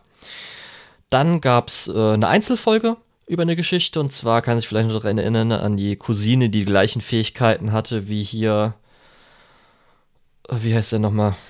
Ähm, wie Kuro, mhm. also Rika. Und da geht es darum, weil sie, Rika rennt ja gerade von den beiden so ein bisschen weg. Und da ging es halt nur darum, dass sie halt jetzt äh, in ein Haus eingezogen ist, wo sich vorher drei Leute umgebracht haben oder so. Und es war halt eine nette Folge. Also es hat halt, weil es wirklich nur eine Geschichte um eine Folge war, also in einer Folge war, war halt super schnell abgeschlossen. Mhm. Es hat halt gut Abwechslung gebracht. Die nächste Folge, wo es um irgendwie so ein Pinocchio mit einem Donnerstein ging, fand ich nicht gut. Die fand ich auch ein bisschen langweilig, die nicht gebraucht. Pinocchio mit einem Donnerstein. Nein, nein, ich mach das zu einem Raichu. Es ist ein. Ja, aber äh, das war auf jeden Fall, da fand ich leider ein bisschen vertan, weil mir die Hauptfigur, das war so eine äh, ältere Frau, die irgendwie so 70, 80 plus war. Und ähm, die war eigentlich ganz cool, die war echt chillig, aber da der Rest des Mysterium war eher so meh, war halt langweilig. Danach, das Setup war cool, aber wie es dann so ein bisschen aufgelöst war und dann dachte ich eigentlich, dass es komplett genutzt wird, alle Folgen bis zum Schluss, fand ich dann ein bisschen enttäuschend. Und zwar ging es irgendwie so darum, dass halt äh, ein ähm, von irgendeinem, also der äh, Besitzer von einem riesigen Großunternehmen oder eine Hotelreihe, keine Ahnung was, also Multimilliardär oder so, ähm, hat halt jetzt unsere Hauptfigur, also äh, Ivanaga, ähm, engagiert, weil er hat theoretisch seine Frau umgebracht, indem er einem Yokai gesagt hat oder einen Deal mit dem Yokai geschlossen hat. Und äh, er ist gerade am Sterben und er will irgendwie seinen Kindern eine Lektion erteilen, Anführungsstrichen weil die haben irgendwie alle unter der Mutter halt gelitten und hätten am Schluss oder fanden es dann ganz gut, dass sie gestorben ist. Und er will ihnen halt so die Moral zeigen, dass äh, es Konsequenzen gibt.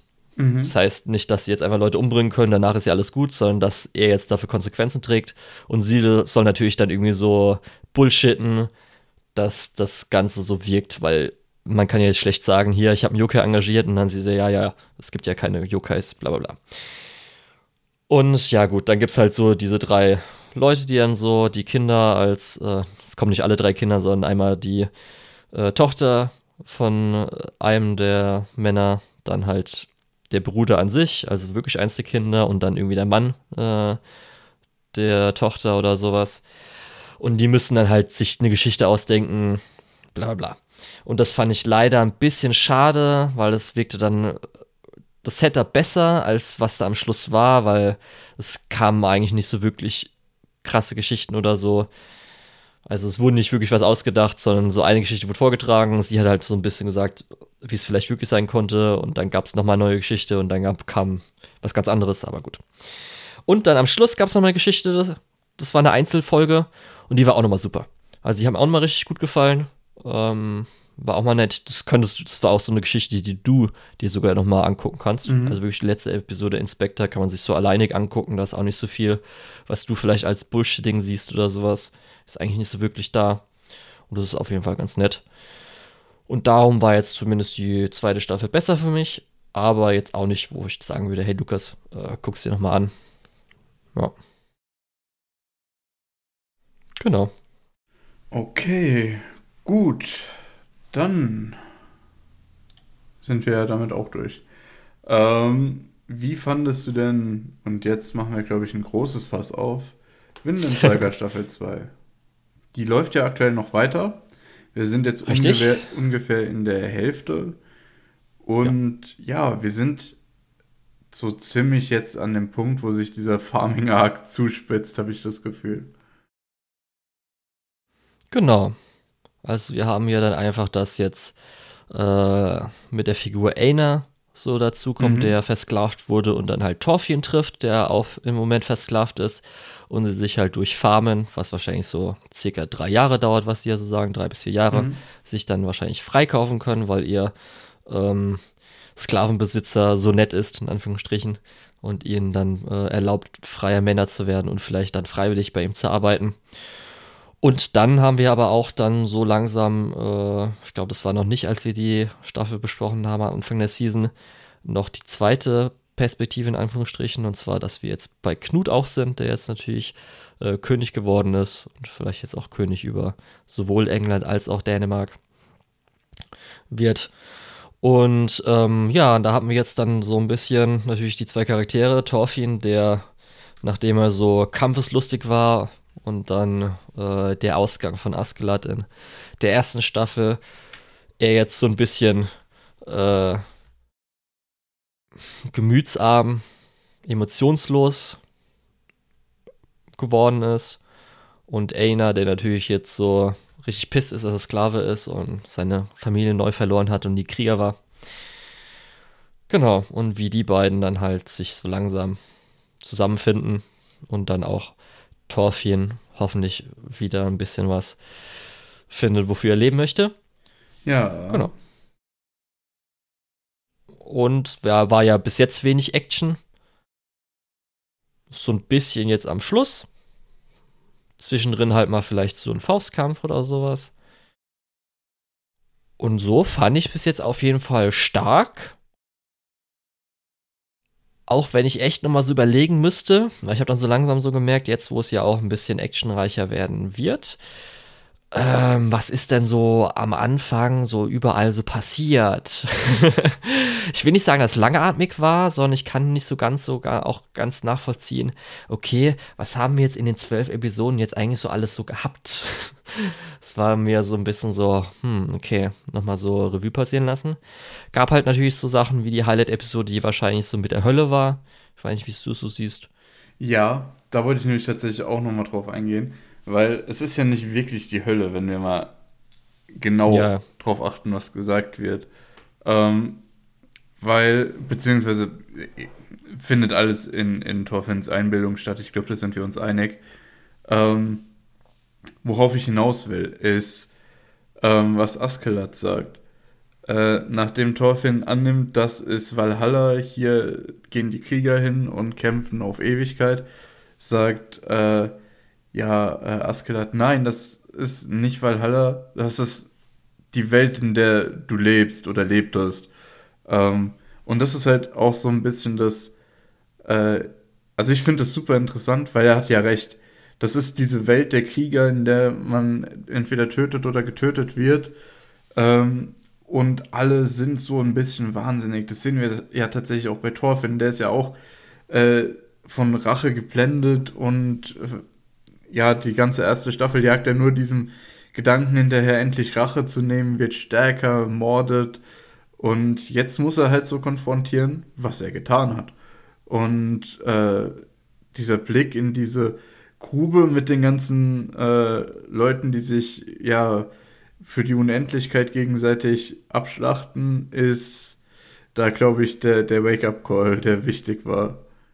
Ja. Ich muss auch sagen, ich finde, glaube ich, ganz gut, ähm, dass wir jetzt so eine gute Pause zwischen der ersten Staffel und der zweiten Staffel mhm. hatten. Weil wenn ich mir jetzt vorstelle, das wäre jetzt schon alles draußen, ich würde jetzt halt das nicht unbedingt bingen, aber regelmäßig schauen, ja. da fände ich, glaube ich, dann so ein bisschen krass den ähm, Schnitt zwischen den beiden. Weil jetzt, wenn man so, wir hatten jetzt, keine Ahnung, wann war die zweite, äh, die erste Staffel 2018 oder so, 2019? Mhm. Und da fand ich jetzt so zwei Jahre dazwischen, hat eigentlich echt so ein bisschen das Gefühl rübergebracht, dass da jetzt so Zeit vergangen ist, ja. dass jetzt halt Torfien so äh, sich verändert hat, in Anführungsstrichen. Und da muss ich schon sagen, das hat mir dann auch noch ein bisschen besser gefallen, glaube ich, als wenn ich jetzt das am Stück geschaut hätte. Ich fand jetzt zumindest auch ähm, interessant, ja, also auf den ersten Blick fand ich es ein bisschen so, hm, okay, weiß ich nicht, ob mir das so gefällt, als es natürlich kam, dass er jetzt sagt, er wird nicht mehr kämpfen oder so.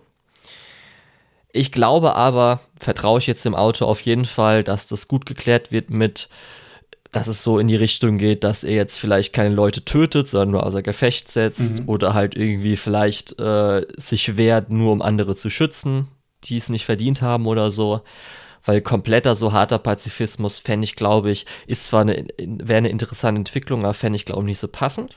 Ja. Aber ich denke nicht, dass er dahin geht. Ich weiß nicht, wie es bei dir Weiß ich nicht. Muss, müssen wir abwarten, wie es aussieht, was, was am Ende passiert.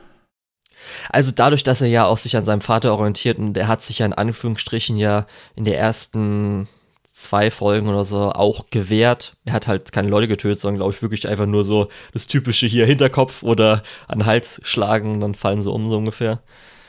Aber ja, ähm, mal zumindest interessant. Was ich glaube ich aber auch wieder cool finde, was wir jetzt in der letzten Folge gesehen haben im Opening so ein bisschen, dass jetzt auch wieder Charaktere, wo du gedacht hast, ey, wir gehen einem schon so ein bisschen auf den Sack oder keinen Bock drauf. Also gerade der zweite Sohn, Mhm. der jüngere Sohn, wo du schon so denkst, oh nee, Lappen, jetzt macht er auch Ärger in der neuesten Episode, dass der auch wahrscheinlich so eine Charakterentwicklung erfährt, die vielleicht dann echt ganz cool sein könnte. Ich Ja, dachte so, ey, hätte ich nicht erwartet, dass jetzt ich vielleicht auch Lust drauf habe zu sehen, was mit diesem Charakter passiert. Ja. ich glaube tatsächlich auch, dass das äh, interessant wird noch oder interessanter wird mit gerade Ja. dieser Figur. Also gerade die Figuren, die eingeführt wurden, Ja. sind halt alle super. Schlange, der äh, Landbesitzer plus seine beiden Söhne, also selbst auch den, wo ich gedacht habe, so einmal natürlich der eine, der Lappen ist, als auch wo ich gedacht habe, okay, der andere ist jetzt einfach diese typische Nebenfigur kampfmäßig, aber dass der jetzt eine Mhm. größere Rolle spielen wird. Natürlich dann die äh, Sklavin plus dann halt auch der äh, Großvater, in Anführungsstrichen, der jetzt ja so ein bisschen ähm, jetzt, jetzt liegt. Ja, ja, Buch. äh, ja, egal. Ähm, und ähm, ja, da muss ich halt sagen, ist auf jeden Fall super äh, Basis für halt die zweite Hälfte, wo ich dann jetzt richtig Lust drauf habe. Ja. Also da kommt auf jeden Fall noch ein bisschen was auf uns zu, denke ich. Ja, ist auf jeden Fall der eins oder ein großes Highlight dieses Season. Ist so eins, was hervorgeht, was vielleicht für dich der Anime der Season ist, weiß ich noch nicht. Ähm, da werden wir wahrscheinlich gleich nochmal drüber sprechen, was für mich Anime der Season ist. Für mich zumindest denke ich mal so auf Platz 2 ist Vinland Saga. Platz 2 kommt ganz gut hin, glaube ich. Ja, vielleicht wird es auch Platz 1. Kommt ein bisschen drauf an, wie die Staffel jetzt noch ausgeht. Aber ist auch ein bisschen unfair, dann teilweise äh, Serien mit 12 Episoden mit Serien mit 24 Episoden zu vergleichen. Finde ich auch, Lukas. Ja. So, dann kommen wir zu was, was du ja nicht geschaut hast. Äh, Trigun Stampede. Warum hast du es nicht geschaut? Richtig. Ich habe dir gesagt, Ich du sollst es schauen.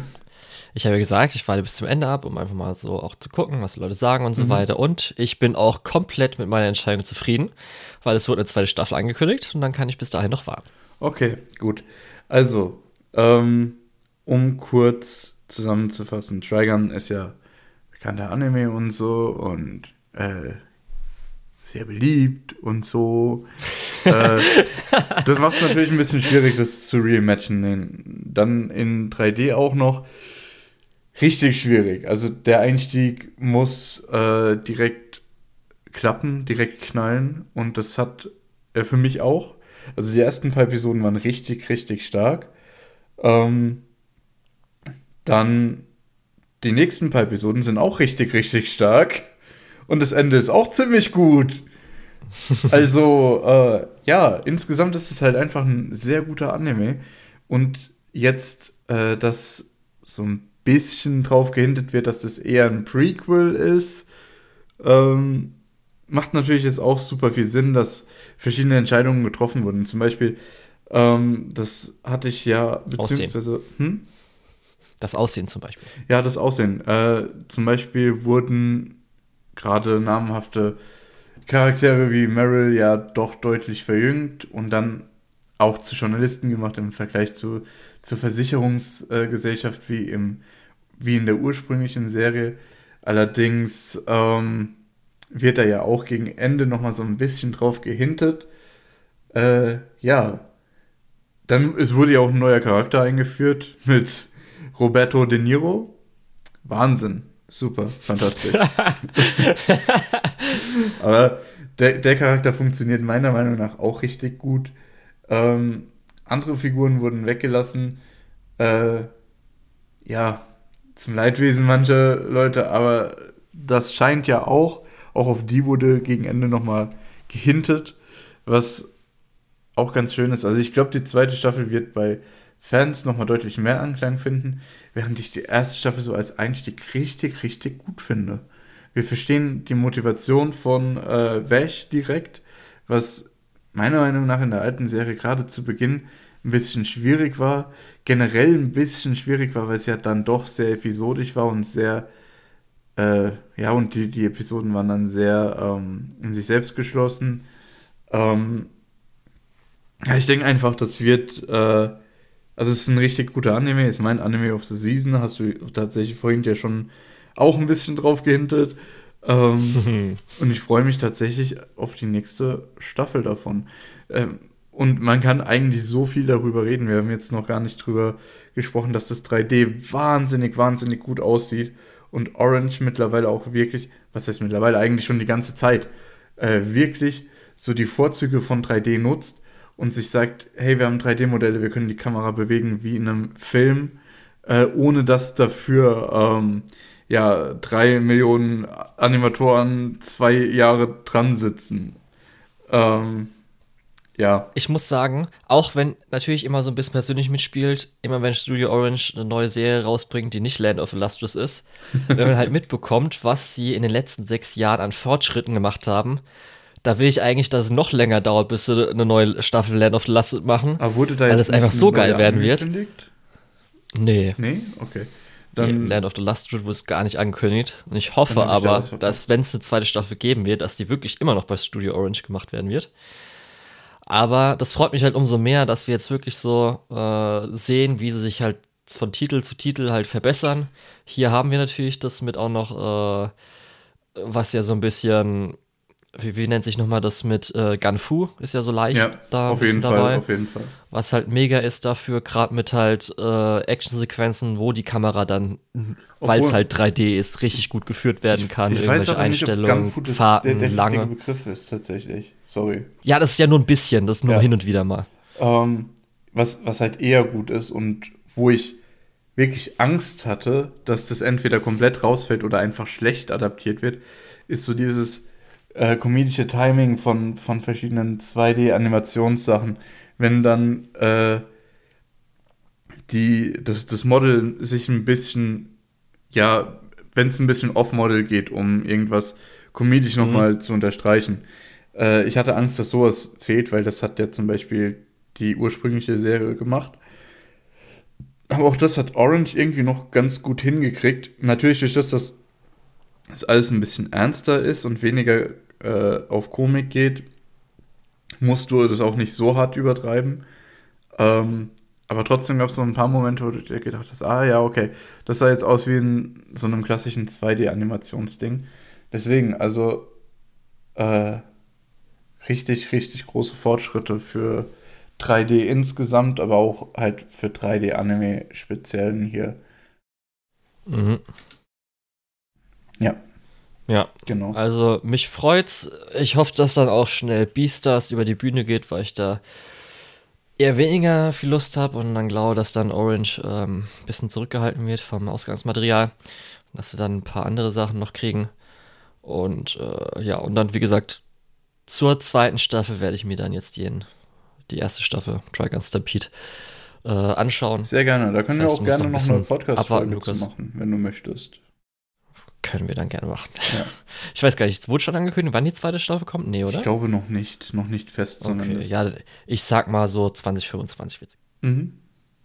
Ja, und für 2025 haben wir also auch schon eine Podcast-Folge, wo wir etwas tiefer in Trigun einsteigen. Vielleicht ja sogar auch in Trigun. Vielleicht schaffst du es ja, Trigun zu gucken. Ja. Dann können wir über beides nochmal ein bisschen Ey, reden. ich habe jetzt gerade richtig Bock, dass Studio Orange mal auch einen äh, Film macht. Also einen Kinofilm. mhm. Kann ich mir Haben sie, glaube ich, noch gar nicht gemacht, ne? Die haben höchstens geholfen bei Sachen. Ja.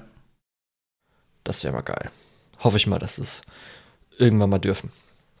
Aber gut. Ich hab's bei Classroom komplett angeguckt. Oh Gott, du tust mir leid. Was machst du? Was machst du mit deinem Der Leben? Boxsack der letzten Season, wo alle draufgeschlagen haben bei den ersten drei Episoden. Wow, was für eine Enttäuschung, oh, wie kacke und bla bla bla. Schön noch nachgetreten. Und äh, ich habe es mir aber komplett angeguckt. Ich habe ja schon gesagt, also ersten drei Episoden war auf jeden Fall pacingmäßig eher nicht so. Gerade auch noch mit irgendwie den Stakes und dann, wie es ausgegangen ist, war so ein bisschen so, ah, okay. Hm, hätte man besser machen können. Ich fand jetzt dann ähm, die zwei, also was heißt zweite Hälfte, alles ab der vierten Episode besser, aber noch nicht, wo ich sagen würde, hier Lukas, guck's dir nochmal an. Ähm, ist okay, bis auch mal gut. Um, es wurde ja auch schon die zweite Kur angekündigt, was wahrscheinlich Splitkur war. Das heißt, das werde ich mir dann auch anschauen. Was, mi- für, was für mich halt getragen hatte, war halt einfach auch so ein bisschen Setting, weil halt einfach. Weil du halt einfach Ähm, alle Texte lesen konntest. Erstmal das natürlich, weil halt spielt in der Welt, wo anscheinend äh, die Sprache Deutsch ist. Das heißt, die ganzen Texte sind auf Deutsch, ist halt ganz lustig. Plus halt so Sachen wie äh, Nieder mit Mannheim. Ist halt auch ganz lustig dann einfach. äh, aber dann äh, eher so, was für mich rausgeschlagen hat, ist halt das Spy-Setting. Weil ich halt so Mädels-Spy-Setting in so einem, keine Ahnung, 30er, vielleicht Steampunk-Setting ist halt ganz geil. Also ich habe ja gesagt, also Princess Principal ist ja genau mein Ding, weshalb ich mich ja auch dann auf die sechs Filme freue, auch wenn es jetzt ewig dauern wird, noch sage ich mal, ich glaube fünf bis sechs Jahre, bis da alle draußen sind. Und das war so ein bisschen der Ersatz für mich. Das Konzept ist ja eigentlich auch ganz cool. Wir haben neun verschiedene Mädels, die alle irgendwie ihre spezielle Fähigkeit haben oder so und dass man die kombinieren kann für halt eine Mission. Aber das passiert eher weniger. Ähm, jetzt, was in der ab der vierten Staffel gewesen, also ab der vierten Folge gewesen ist, die nächsten zwei Episoden waren halt dann ähm, kleiner Flashback, um dann halt in Missionen ähm, bestimmte Mädchen äh, Charakter zu geben. Das heißt, dass dann halt eine Mission passiert, aber da halt auf ein Mädchen in Anführungsstrichen gemünzt, wo man dann halt über sie erfährt. Dann gab es eine größere Mission, wo auch theoretisch eines der Mädels eher den Fokus hatte, aber das noch ein bisschen mehr aufgebrochen war. Aber da gab es nicht das, was ich gerade gesagt habe, mit der großen Kombination mit allen Fähigkeiten, weil da waren halt nur vier Mädels. Und äh, da kam dann nicht so viel dazu, gerade weil die eine, glaube ich, ihre Fähigkeit ist einfach nur äh, Pickpocketing, also dass sie ähm, äh, Taschendiebstahl macht, bis vielleicht noch ein bisschen ähm, Schusswaffen.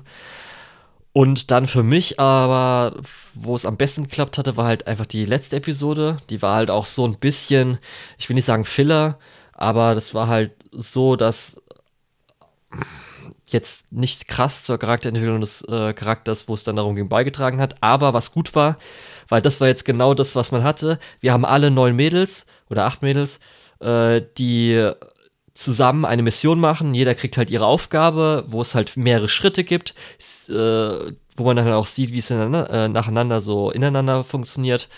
Und das hat dann Spaß gemacht. Ja. Aber dadurch, dass die zweite Staffel auch zumindest damit anfangen wird, dass es äh, mit der Gruppe, mit der anderen Gruppe geht, die getrennt war, die zu viert sind, ist natürlich auch wieder so ein bisschen nicht so gut, wie es hätte sein können. Aber halt, wie gesagt, das Spiding macht mir halt einfach Spaß.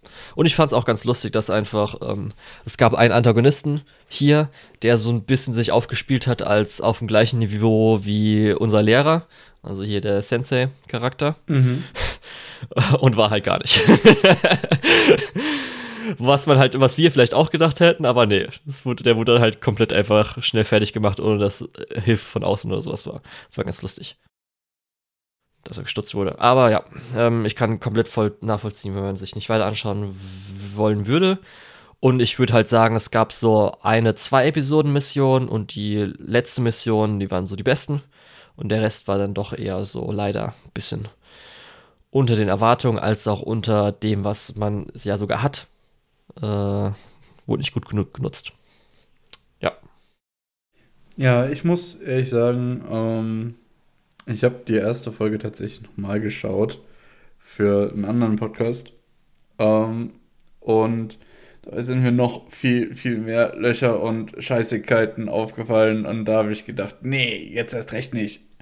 Ich musste nochmal durch die erste Folge sappern und du schaust dir einfach zwölf an, als wäre es nichts. Boah, dich würde ich nicht Ja. gerne foltern wollen. Also gerade, weil wenn du jetzt so vorstellst, wie viel in dem Setting Sachen gibt's halt, nicht so viel. Darum, wenn ich jetzt vergleiche, ich würde vielleicht sagen, dass zum Beispiel ähm, Cooking Skill ist wahrscheinlich eine bessere Show, aber weil das Setting halt schon so ein bisschen, okay, man hat es so oft gesehen, auch wenn er ein bisschen ökonomisch mit reingeht, äh, ist dann einfach Spy Class so, ist so ein bisschen, was ich dann halt brauche. Okay. Ja. Aber apropos bessere Show.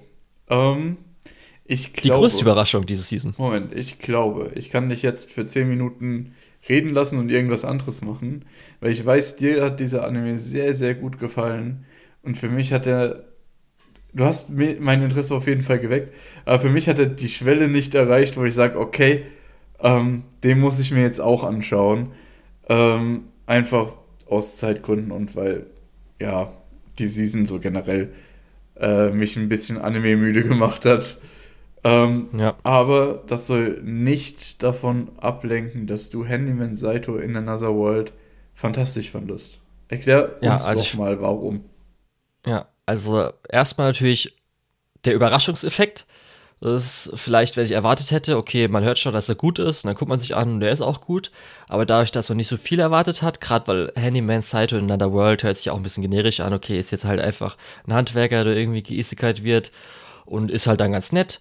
Gerade auch die ersten ein, zwei Episoden, wo ich ja gesagt habe, okay, das ist gerade dieses Skit-Format, das heißt, es gibt immer einen Gag, geht immer bis zum nächsten, hat dadurch auch eine gute Abwechslung, weil so ist jetzt auch nicht so besonders. Ähm, gibt zwar mal ganz coole Sachen, aber ist jetzt auch schon ein bisschen okay, nicht typisch Isekai, aber schon, dass man so merkt, okay, dadurch, dass ich schon so viel Isekai gesehen habe, ist jetzt in Ordnung, aber auch nichts Besonderes.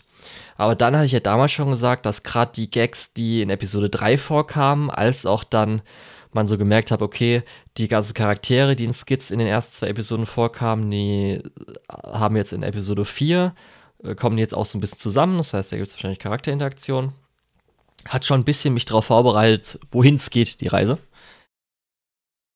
Aber dann echt, jetzt so zum Ende hin, habe ich gedacht, wow, also sie brechen auch ein bisschen mit den Skits auf, das heißt, dass da halt wirklich nicht so kurz ein, zwei Minuten Gags sind oder ein, zwei Minuten äh, Vignetten, wo es halt um irgendwas geht, sondern ähm, gerade ab Episode 5 gibt es dann so einen Arc, der über so, sag ich mal, vier Episoden geht, der zusammenhängend ist von der Geschichte, als auch dann super gut ein bisschen Hintergrundgeschichte zu Charakteren reinbringt.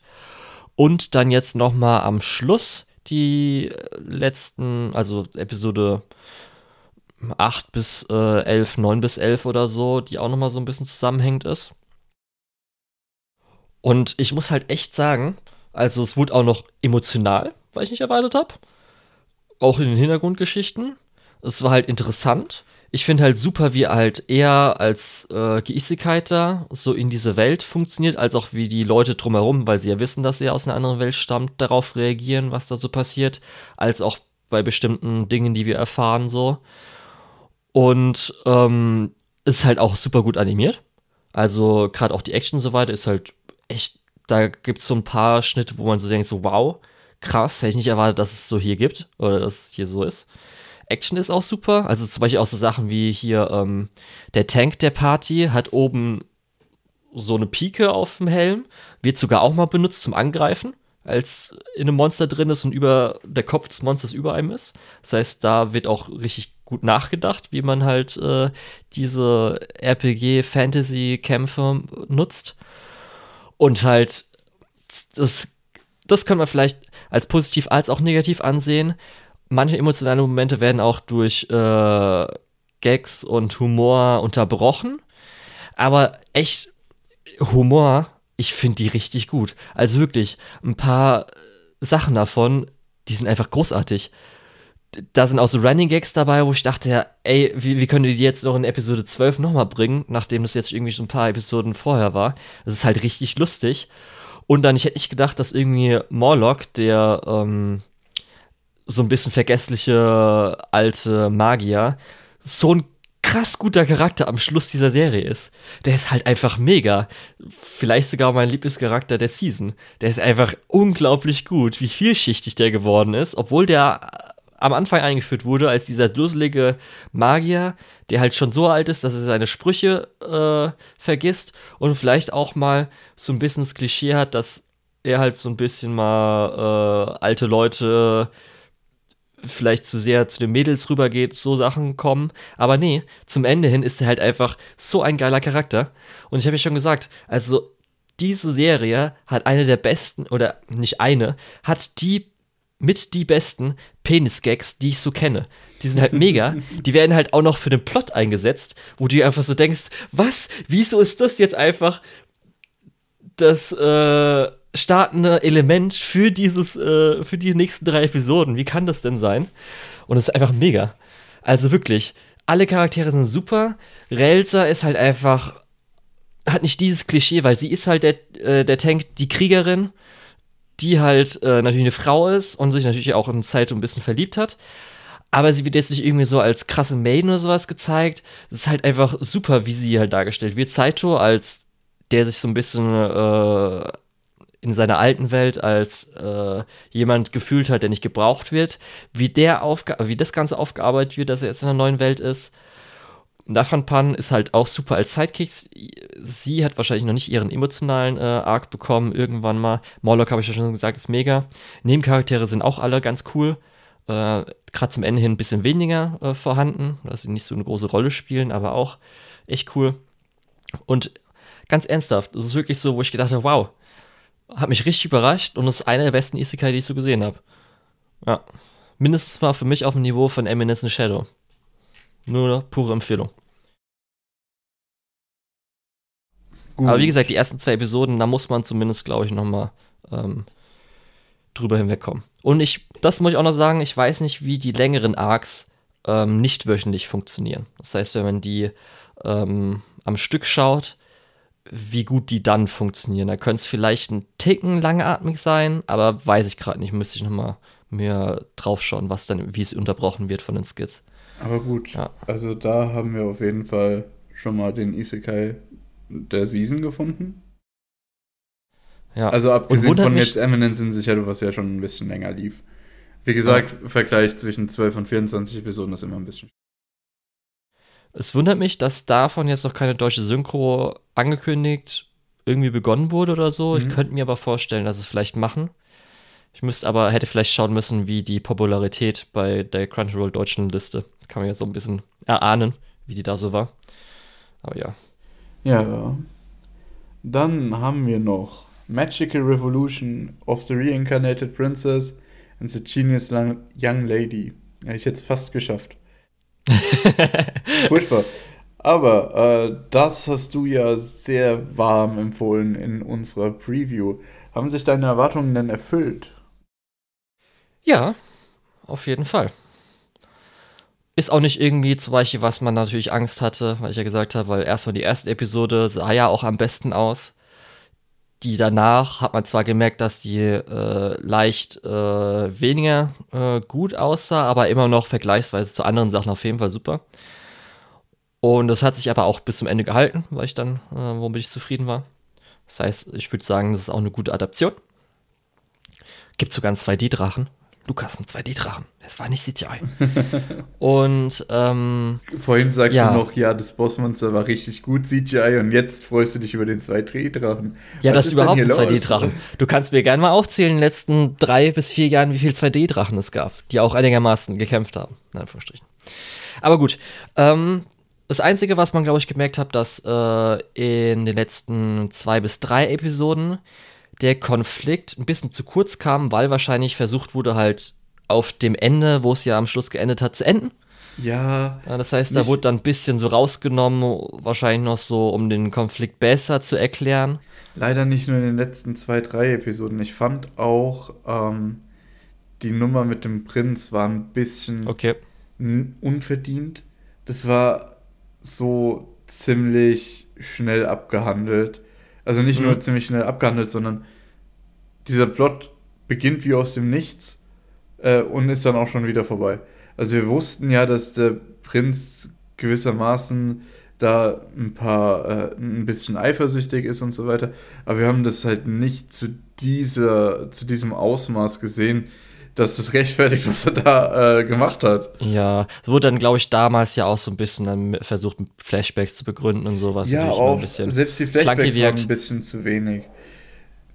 Ja, ich hätte mir aber da ist wahrscheinlich da, huh? da ist ja wahrscheinlich einfach Medium ist halt Light Novel und da wurde jetzt äh, nicht gerade die beste Arbeit geleistet, um es dann halt perfekt in Anime umzusetzen. Ja, das hat nicht unbedingt was mit dem Medium zu tun. Es war einfach ähm, das war so ein Plot, der kam aus dem Nichts, ging aus dem Nichts.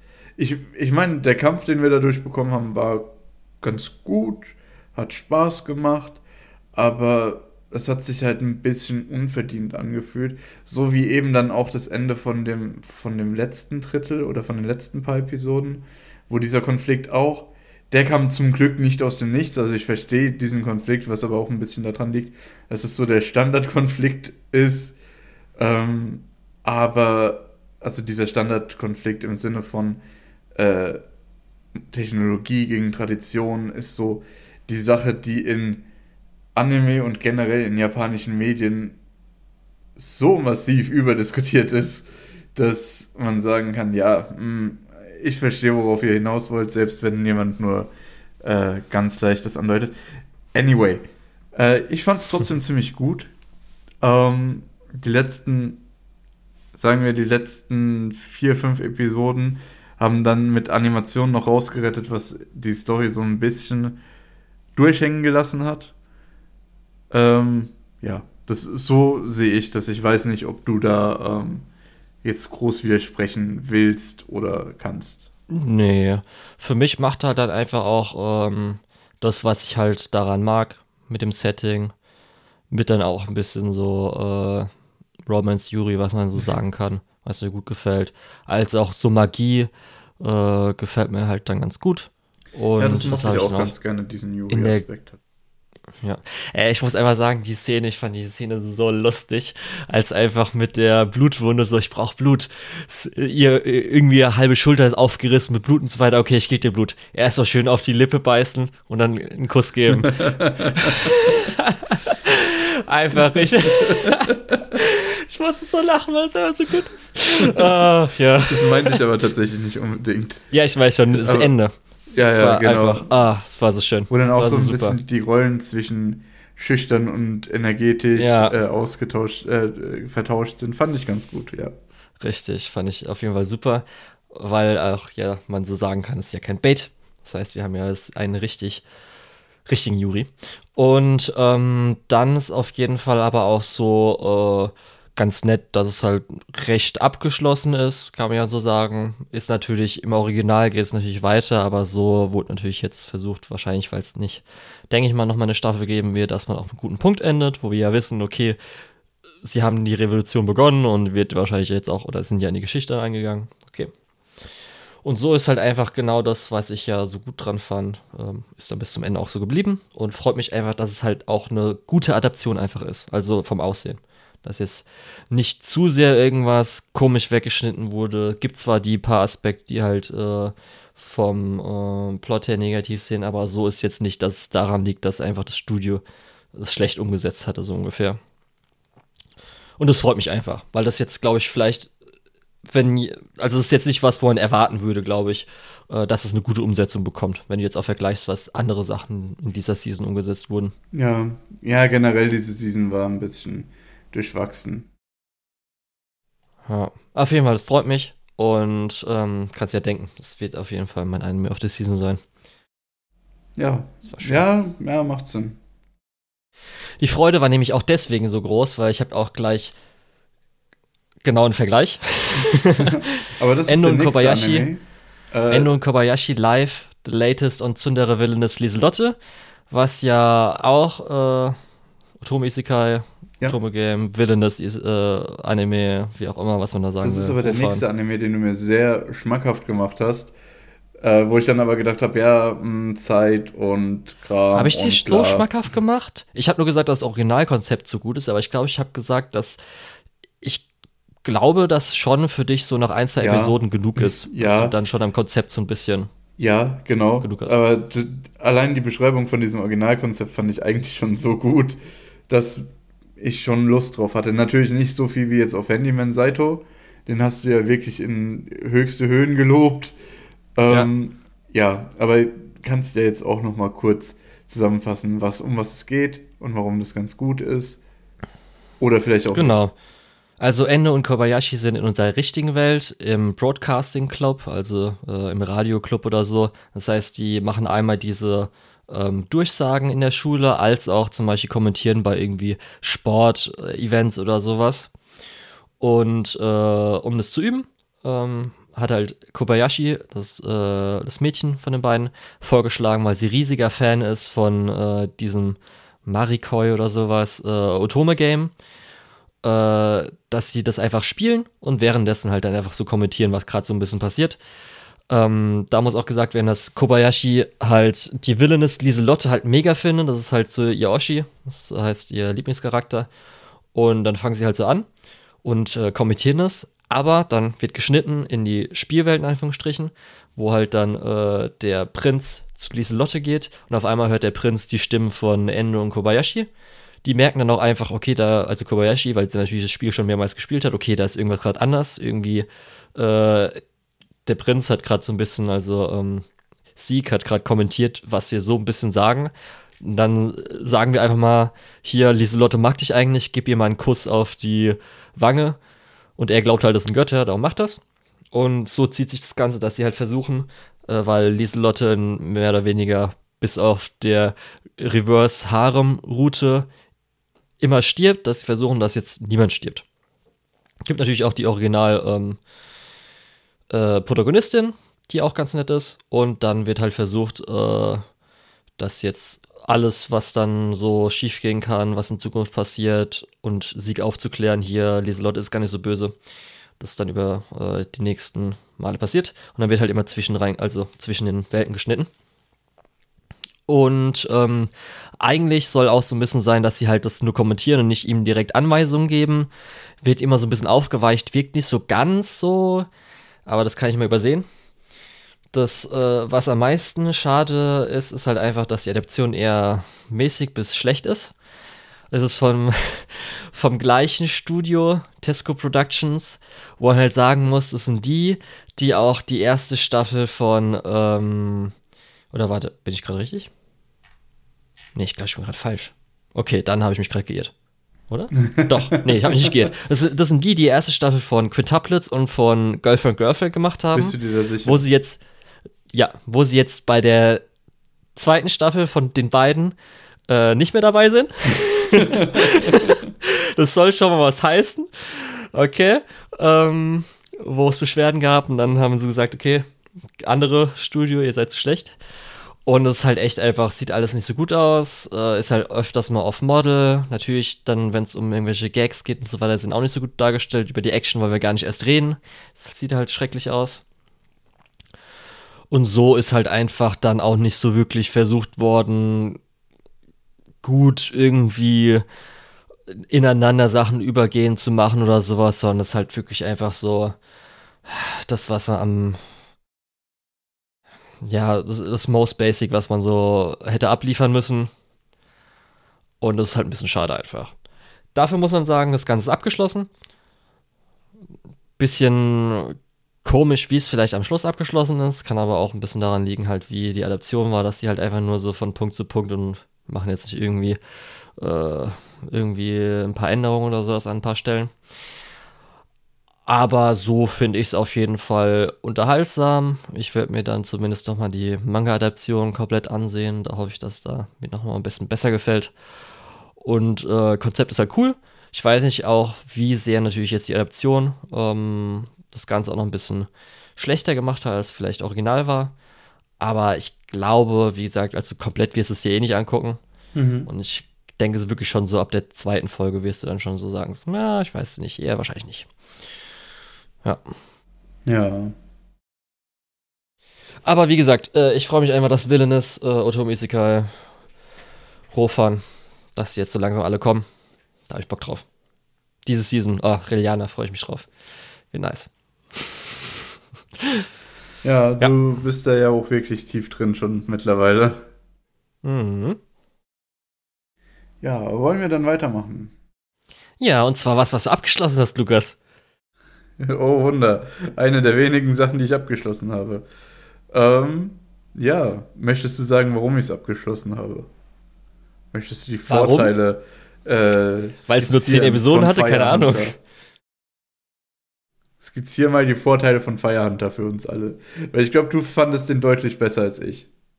Weiß ich nicht. Also ich habe ja gesagt, dass die erste Episode war richtig gut. Da, da hatte ich richtig auch Kino-Feeling. Ja dann hat man halt gemerkt, dass die äh, schon ähm, mit ihren Möglichkeiten zu kämpfen haben.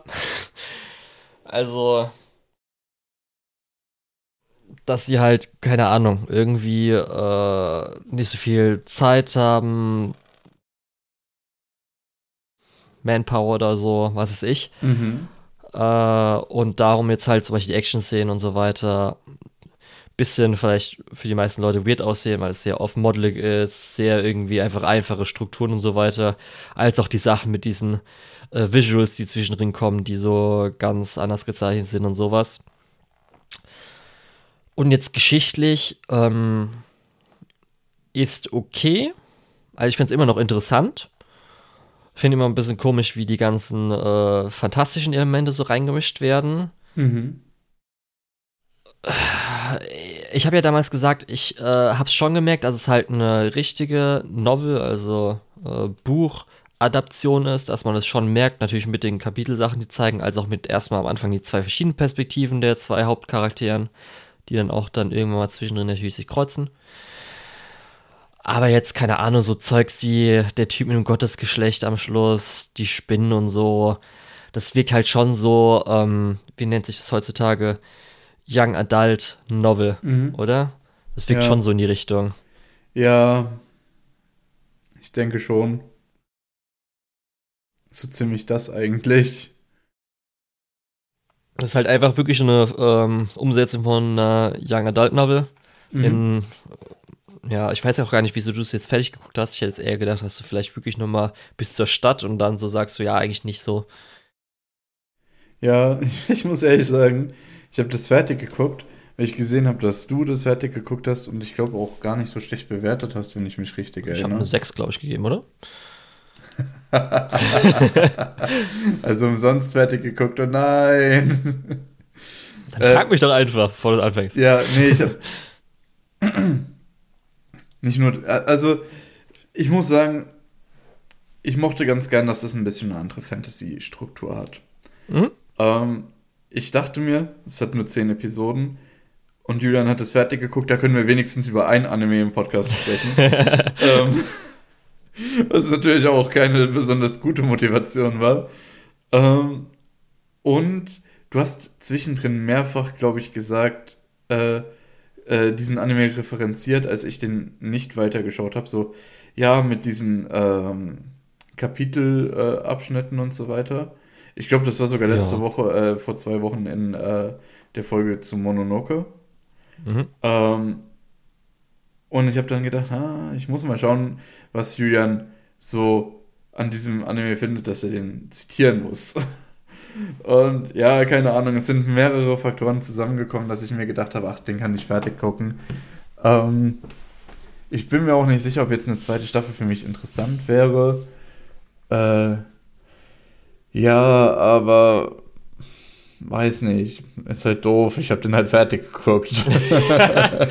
ich muss sagen, ich bin halt dabei. Ich will einfach sehen, wie Toko mit der Sichel irgendwelche Dinge tut, äh, dass sie halt dann der Firehunter-König wird. Mhm. Wie bitte? Einen anderen Aspekt gab es auch noch, den ich richtig das, toll fand. Akiras Hund? Nee, den fand ich eher nicht so toll. Ich fand einfach mega, dass einfach ein Firehunter-Hund ist einfach ein Chihuahua. ich fand so gut. Da holst du auf einmal Chihuahua raus. ja. Mega. Ähm, was ich allerdings toll fand, das Ding hat einen richtig, richtig guten Opening, äh, ein richtig, richtig gutes Opening. Nicht nur von Alter, das Song, Opening ist so geil. sondern auch von der ah. Animation. Das geht so hart. Oh, wie die Musik mit dem, oh, ja, wirklich, wie dann die Szenen so, oh, das ist so geil. Also, es wäre wirklich letzte Season einer meiner Openings, die ich am meisten angehört habe, weil das so abgeht. Ja. Richtig geil. Mega. Ja. Also, alles ab, äh, wenn die Sonnenstrahlen runterkommen, ist halt richtig geil.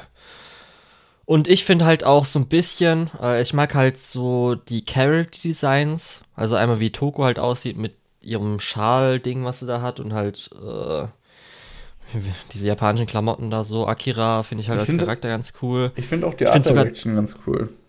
Ich, ich, ich merke gerade, ich äh, will gerade wieder alle Frauen aufzählen, so ungefähr. Aber äh, ja, der ja, Typ Koshi, ist auch ein bisschen langweilig. Beide ja, da, eigentlich ich finde halt höchstens der Firehunter von der Insel ist halt ganz cool. Aber das Ach ist ja, wieder dieser typische harte Typ. ja. Also ich muss sagen, Firehunter macht so, so vieles richtig, aber die Story ist halt einfach stinkend langweilig. Ich bin zumindest gespannt. Es gibt ein paar äh, coole Konzepte. Ich meine, die Welt ist ja auch cool. Aber es, ja. Ist, also, äh, es wir haben ja so cool, die, die, diese Story zu verfolgen. Es geht alles so Baby Steps. wir haben ja am Schluss der Season äh, kurze Vorschau gesehen und ich finde es zumindest mal interessant zu sehen, weshalb Toko auf einmal im Weltall in dem äh, Satelliten ist. Ja, ach so, stimmt, das ist ja auch noch so was richtig Cooles. Die haben diesen tausendjährigen Kometen und das ist dieser, das ist einfach dieser Satellit, der abstürzen wird. Es ist so cool und weil ja oder das ja wir haben ja gar nicht groß drüber gesprochen, äh, aber wenn Menschen nahe natürlichem Feuer kommen in dieser Welt, entzünden die sich selbst und dieser dieser Satellit wird natürlich ein riesen Feuer verursachen, wenn der abstürzt und die haben alle richtig Schiss davor und das ist so cool. Aber warum muss die Story so langweilig sein? ja, schauen wir mal, vielleicht geht es nächste Season mehr ab, aber bezweifle ich ein bisschen. Ich, es freut mich aber zumindest, weil ich habe nicht erwartet, dass äh, es noch eine zweite Staffel geben wird. Ich habe irgendwie erwartet, dass jetzt das, das dann war, dass da nichts mehr kommt. Ja, es ist gar nicht so beliebt und ist auch scheinbar gar nicht so gut angekommen. Ja. Gut, The Ice Guy is Cool Female Colleague. Da hat mich jetzt gerade gewundert, also hattest du es damals angefangen? Hast du es neu angefangen? Ich habe zwei oder drei Episoden geschaut und das ist tatsächlich auch so ein bisschen in die Kategorie gefallen. Ist ganz cool, aber brauche ich es. Ähm, was ein bisschen schade wahrscheinlich ist. Ähm, ja. Das ist was? halt für mich so ein bisschen das Fluff-Romance, weil ich diese genau, Season mal gebraucht genau. habe. Das da, habe ich mir mal so angeguckt, einfach ein bisschen runterzukommen für irgendwas. Da kommen wir später wahrscheinlich auch noch zu so ein paar Dingen, die so in dieselbe Kategorie fallen für mich. Äh, ja. Naja. Ja. Und ja, da ist auf jeden Fall, finde ich halt, äh, Fuyutsuki-san ist halt einfach mega. Also vom Character Design als auch wie nett sie und so weiter ist. Komori-san, das ist die, die den Fuchsgeist in sich trägt, ist halt ganz nett, aber kommt mir zu wenig vor.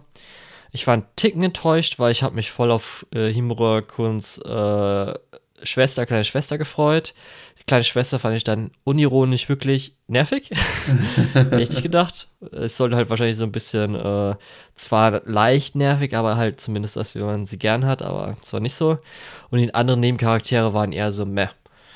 Und so ist halt dann das typische Office-Romance-Ding, wo halt, wie man es in Anime, in anderen und so weiter kennt, gibt halt immer ein paar Sachen, dass jetzt so leicht die Beziehung vorangeht. Dann gehen sie mal auf ein Date und sind alleine sie hilft dann ihm oder sowas und er findet es schön. Und großartig passiert ja jetzt auch nicht viel mehr. Ja. Okay, dann können wir es ja auch dabei belassen, oder? Genau. Dann geht's weiter mit Ippon Again. Das Richtig. ist der Judo-Anime, den du dir angeschaut hast. Und einer meiner liebsten Anime dieser Season. Hat mir richtig gut gefallen. War super. Ja, ich bin leider bei Sportanime so ein bisschen raus, deswegen habe ich den nicht angefangen. Aber du kannst ja, ja, trotzdem ein bisschen darüber reden. Also du hast es schon erwähnt, der Sport ist Judo. Ähm, es geht dann um äh, theoretisch einen Schulclub von Mädchen. Das heißt nicht äh, Jungs, kein gemischtes, sondern nur die Mädels, die halt am Anfang auf die wahrscheinlich erste Jahr Highschool, glaube ich, dann gehen und dann eigentlich in der ersten Folge zumindest noch nicht so Lust haben, aber weil dann eine alte Gegnerin kommt und sagt, die will gerne machen. Und sie brauchen halt, äh, glaube ich, vier, vier, drei Mitglieder oder so. Auf jeden Fall sind sie dann zu dritt. Und äh, ja, das ist halt immer so, wie das Problem ist, äh, ist halt ersten Turniere fängt halt alles erst so langsam an. Aber so muss ich sagen, diesmal ist eigentlich ganz gut gewesen. Man haben, wir haben zwei Turniere Uh, wir haben auch ein paar mehr so an sich Matches und auch Rivalitäten und so weiter funktionieren ganz gut. Wir haben halt mit Michi unseren typischen äh, Genki-Hauptcharakter, der mit allen Freundschaften schließt und zu allem gut ist und halt richtig Bock auf diesen Sport Judo hat. Wir haben halt ähm, Sanae, das ist so ein bisschen Brillenfreundin, die halt, äh, sag ich mal, immer Angst vor einem Match hat und so weiter und auch nicht so ganz sicher war am Anfang, weil sie sich mal verletzt hatte, ob sie äh, wieder anfangen soll. Tova, das war die alte, in Anführungsstrichen, Rivalin, die es einfach so ansteckend fand, als sie gegen Michi damals gekämpft hat, dass sie halt so offen ist und sich über alles freut. Und die dann auch auf die gleiche Schule wie sie gegangen ist, um halt mit ihr Judo zu machen und sie dann auch überzeugt hat, aber sie ist äh, im echten Leben halt richtig zurückhaltend und schüchtern und traut sich meist nicht zu sprechen. Und dann haben wir noch äh, Anna, die Freundin von äh, oder eine alte Freundin von Michi ist, die aber nicht Judo macht, sondern Kendo. Mhm. Genau. Und da also anscheinend auch ein richtiger. Genau. Und da auch ein richtiger, hier äh, Prodigy ist, das heißt auch richtige Preise gewonnen hat und auch so ein bisschen das Ass ist des neuen Teams. Genau. Und äh, ja, man kann es ja sich denken, erstes Turnier verlieren sie. Wird aber eigentlich alles so gut gemacht. Ich habe noch nie ähm, Judo gemacht, als auch ich kannte nicht die Regeln von Judo und fand ich immer noch einen Ticken, noch nicht hundertprozentig verstanden, aber so ungefähr ein bisschen jetzt. Hey, ich habe Judo ich gemacht, gibt es bei Judo Regeln? Ich dachte, du gewinnst, wenn du deinen Gegner pinnst. Ja, und auch mit irgendwie so Punkten, die du machen kannst und so und darfst deine Technik nicht so lange halten oder du musst eine Technik anwenden. Das wusste ich halt alles nicht. Hä? Das Einzige, also, als ich mal Judo okay, gesehen habe, war nur. Kinder-Judo war scheinbar easier als richtiges ja. Judo. als ich im Schachverein war, war eine Zeit lang mal in einem Raum, wo wir waren, war davor Judo, mussten immer die Sachen weggeräumt werden, bevor wir rein konnten. Das war das Größte, was ich irgendwie so mit zu tun hatte. ja. Aber ähm, ich habe ja, ja gesagt. Als Schachgroßmeister äh, hättest da deine Bauern rekrutieren können. ja. Aber so, ich habe halt die ganze Zeit so gewartet, weil man hat schon im ID gesehen, dass ein weiteres Mädel kommt, die mir vom Design sehr gut gefallen hat. Und ich dachte, sie wäre halt eine Freundin, die zu Anna dazu kommt als Kendo-Dame. Äh, ähm, aber da war schon, bevor das zweite Turnier angefangen hatte, gab es schon so einen Punkt, wo ich dachte, ah, echt interessant, dass sie das halt machen weil, kleiner Spoiler, darf ich oder nicht? Von mir aus. Ähm, Anna fühlt sich im Kendo recht alleine. Sie will eigentlich äh, mit Michi mehr Zeit verbringen und so weiter und sagt dann halt so: Hier, Michi, wie wäre es denn eigentlich, wenn ich mit Kendo aufhören würde und Judo anfangen würde? Wo natürlich erstmal so, aber du bist doch richtig gut in äh, Kendo und so weiter, was man sich halt denken kann. Auch liegt auch daran, dass sie so gut in äh, Kendo ist, weil halt ihr Vater richtig Kendo begeistert war und halt von klein auf ihr schon alles beigebracht hat. Und das ist natürlich so, okay, aber ich meinen Vater enttäuschen, bla bla bla. Und da fand ich es richtig krass, dass sie halt sagen, oder dass die Serie halt wirklich so macht, dass nicht so, okay, ja doch, ich mach Kendo weiter, weil ich bin Kendo so gut und äh, wir treffen uns ja trotzdem und so weiter. Nee, sie hört halt Kendo auf und fängt dann halt im Club an. Halt als äh, natürlich mit ähm, weißem äh, hier. Äh, Gürtel. Gürtel, danke. Und fand ich interessant. Was ich auch dann doof gefunden hätte, wenn, wäre, wenn sie auf einmal, sie wird halt schon so gesagt, dass sie halt Prodigy ist, dass sie halt gute Reflexe hat und so weiter, dass sie halt sofort teilnimmt, aber nee, das nächste Turnier, das große zweite Turnier in der Staffel, da darf sie nicht teilnehmen. Weil sie halt dann einfach noch nicht gut genug ist, als auch dann Risiko natürlich hoch ist, dass man sich verletzt, wenn man noch nicht so äh, Übung drin Ja, du musst so auch diese ganzen Gurte durchmachen und erst äh, ab einem gewissen äh, Gurt darfst du ja dann an verschiedenen Sachen teilnehmen. Ja, da komme ich gleich dazu. Das Turnierformat ist auch noch mega. Auf jeden Fall fand ich auch noch äh, gut und da hat man auch schon so gesehen, ah, okay, äh, das ist viel größer, auf viel größer angelegt. Weil ähm, wir haben dann das äh, fünfte Mädchen, was dazu kommt, was äh, ein Senpai ist, die halt im Judo-Club war, aber weil sie dann äh, in ihrem dritten Jahr alleine war, hat sie halt aufgehört, weil es halt ein bisschen doof ist. Und eigentlich wollte sie auch nicht mehr Judo weitermachen, aber als sie dann natürlich gesehen hat, dass die ganzen vier Spaß hat, hat sie dann gesagt, okay, dann nehme ich äh, mit euch teil äh, für das Turnier, weil ich, ich liebe ja eigentlich auch Judo. Und sie ist auf jeden Fall auch einer meiner Lieblinge. Sie ist halt mega. Aber äh, das war jetzt ihr letztes Turnier. Das heißt, sie kommt vielleicht mal als Charakter wieder vor, um zum Üben oder sowas. Aber jetzt dann in den nächsten Semestern wird sie halt nicht mehr dabei sein. Und da sieht man ja schon, dass es wirklich wahrscheinlich so aufge also so gedacht ist, dass es halt echt lange geht, die nächsten Semester, nächsten zwei Jahre in der Highschool, was ich cool fand. Und jetzt kommen wir nämlich dann zum großen Ding, was ich halt mega fand, ist halt das zweite Turnier. Und zwar ist es so ein bisschen, äh, jeder darf teilnehmen, also es ist nicht nach Gewichtsklassen, wie es normalerweise ist, oder halt äh, nach Gutklassen oder so, glaube ich. Also zumindest Gewichtsklassen ist es nicht. Aber was halt geil ist, ist, äh, das ist Elimination Style. Das heißt, zum Beispiel können dann halt äh, 5 gegen 5 antreten und die Person, die halt gewonnen hat, bleibt drin. Das heißt, mhm. bleibt im Match. Das heißt, eine Person kann theoretisch fünf Leute Ipon und erledigen. Und das ist halt richtig geil. Das ist halt richtig nice. Und ähm, was halt natürlich auch so das Ding ist, äh, man muss auch nicht alle fünf Leute voll haben. Man kann bis zu fünf Leuten haben. Hier ist es halt, weil die jetzt zu fünf sind, plus halt die eine, also wir sind zu fünft, aber eine Person davon äh, darf noch nicht teilnehmen. Das heißt, die haben dann halt gegen vier, gegen fünf. Oder halt zum Beispiel ein Team war auch drei gegen vier. Und äh, ja, das ist dann halt echt einfach die ersten äh, zwei Team-Matches sind halt super.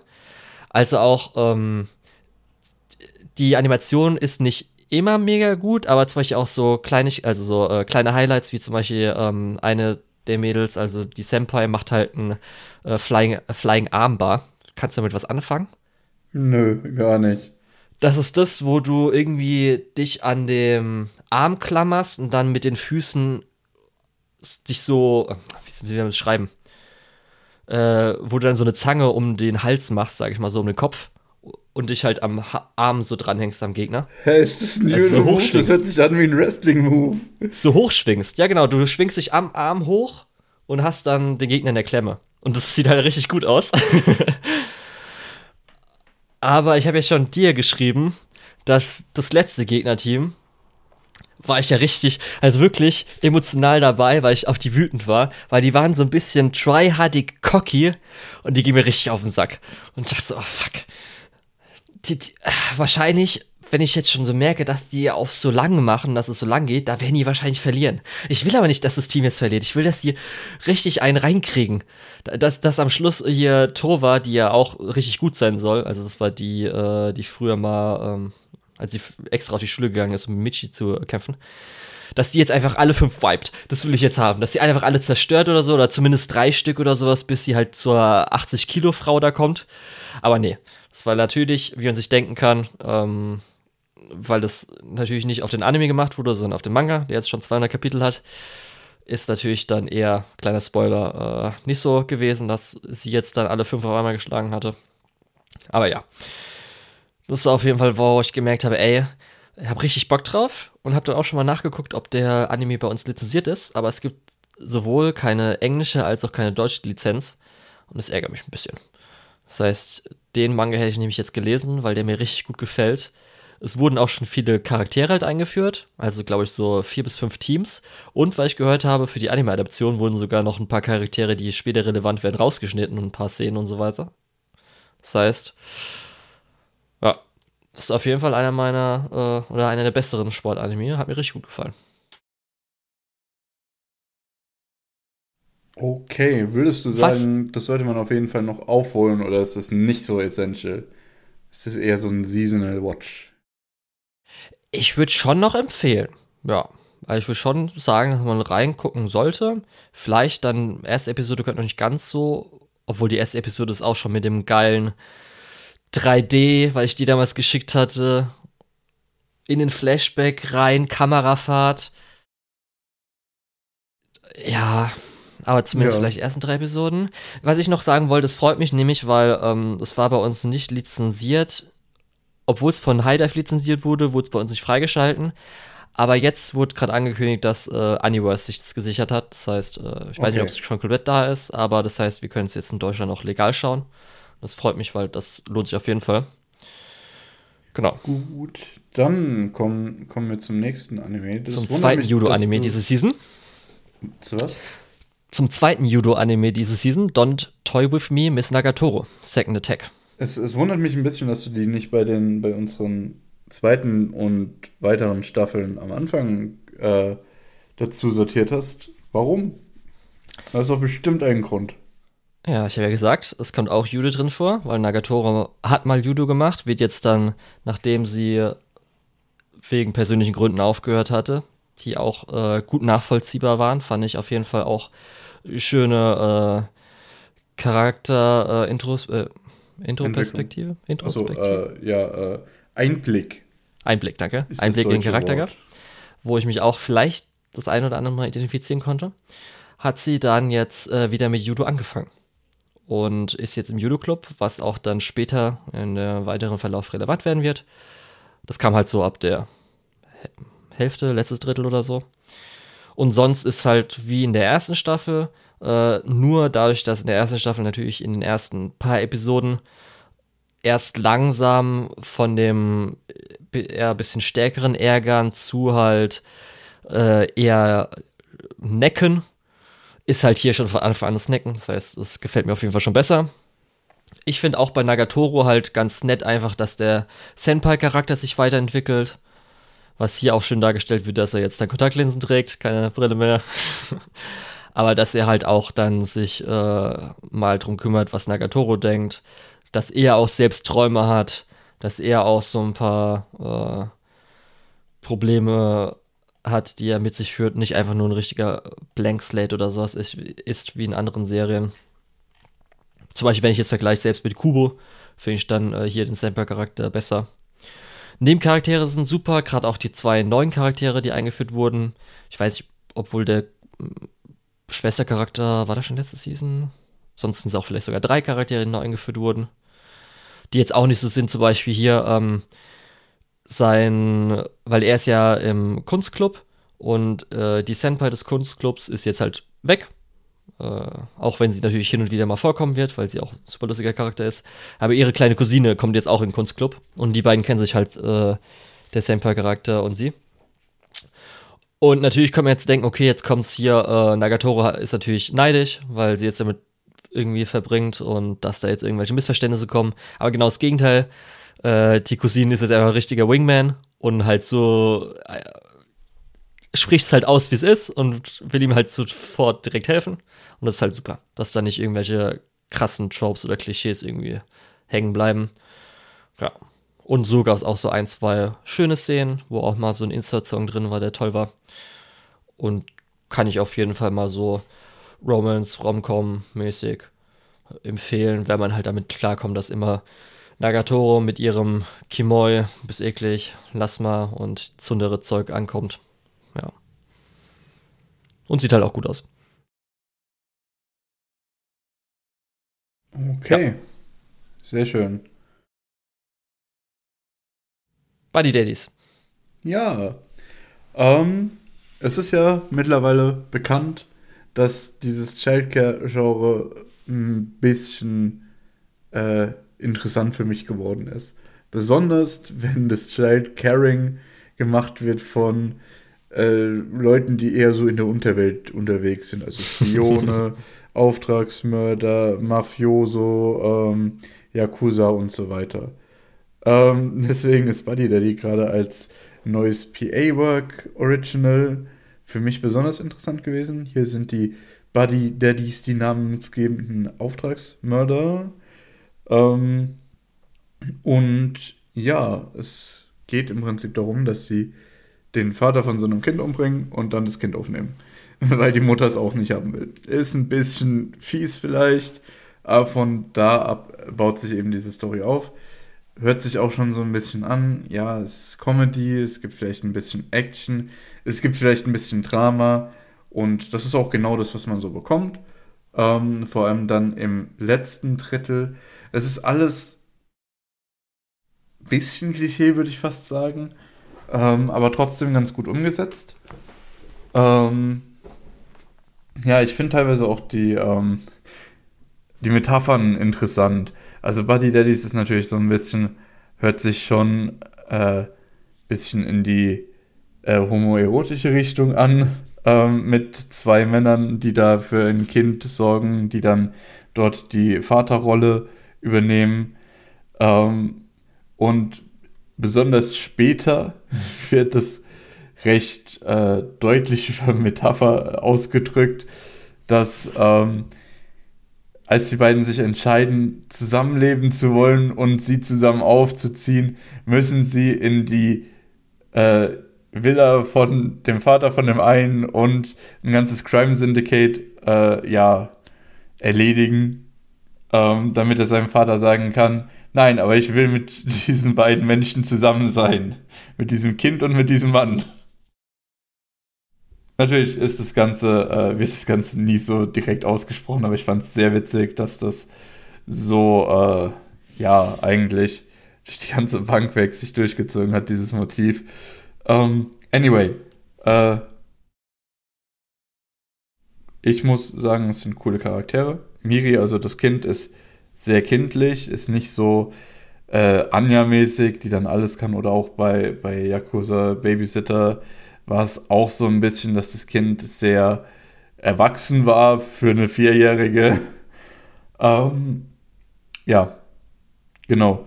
Das ist die eine Sache. Und dann, ja, im Prinzip gute Animation. PA Works hat da wirklich wieder was abgeliefert. Und ich glaube auch irgendwo in meinen Top 3 für diese Season. Was zugegebenermaßen gar nicht so schwer ist, weil ich glaube ich nur sieben Sachen fertig geschaut habe.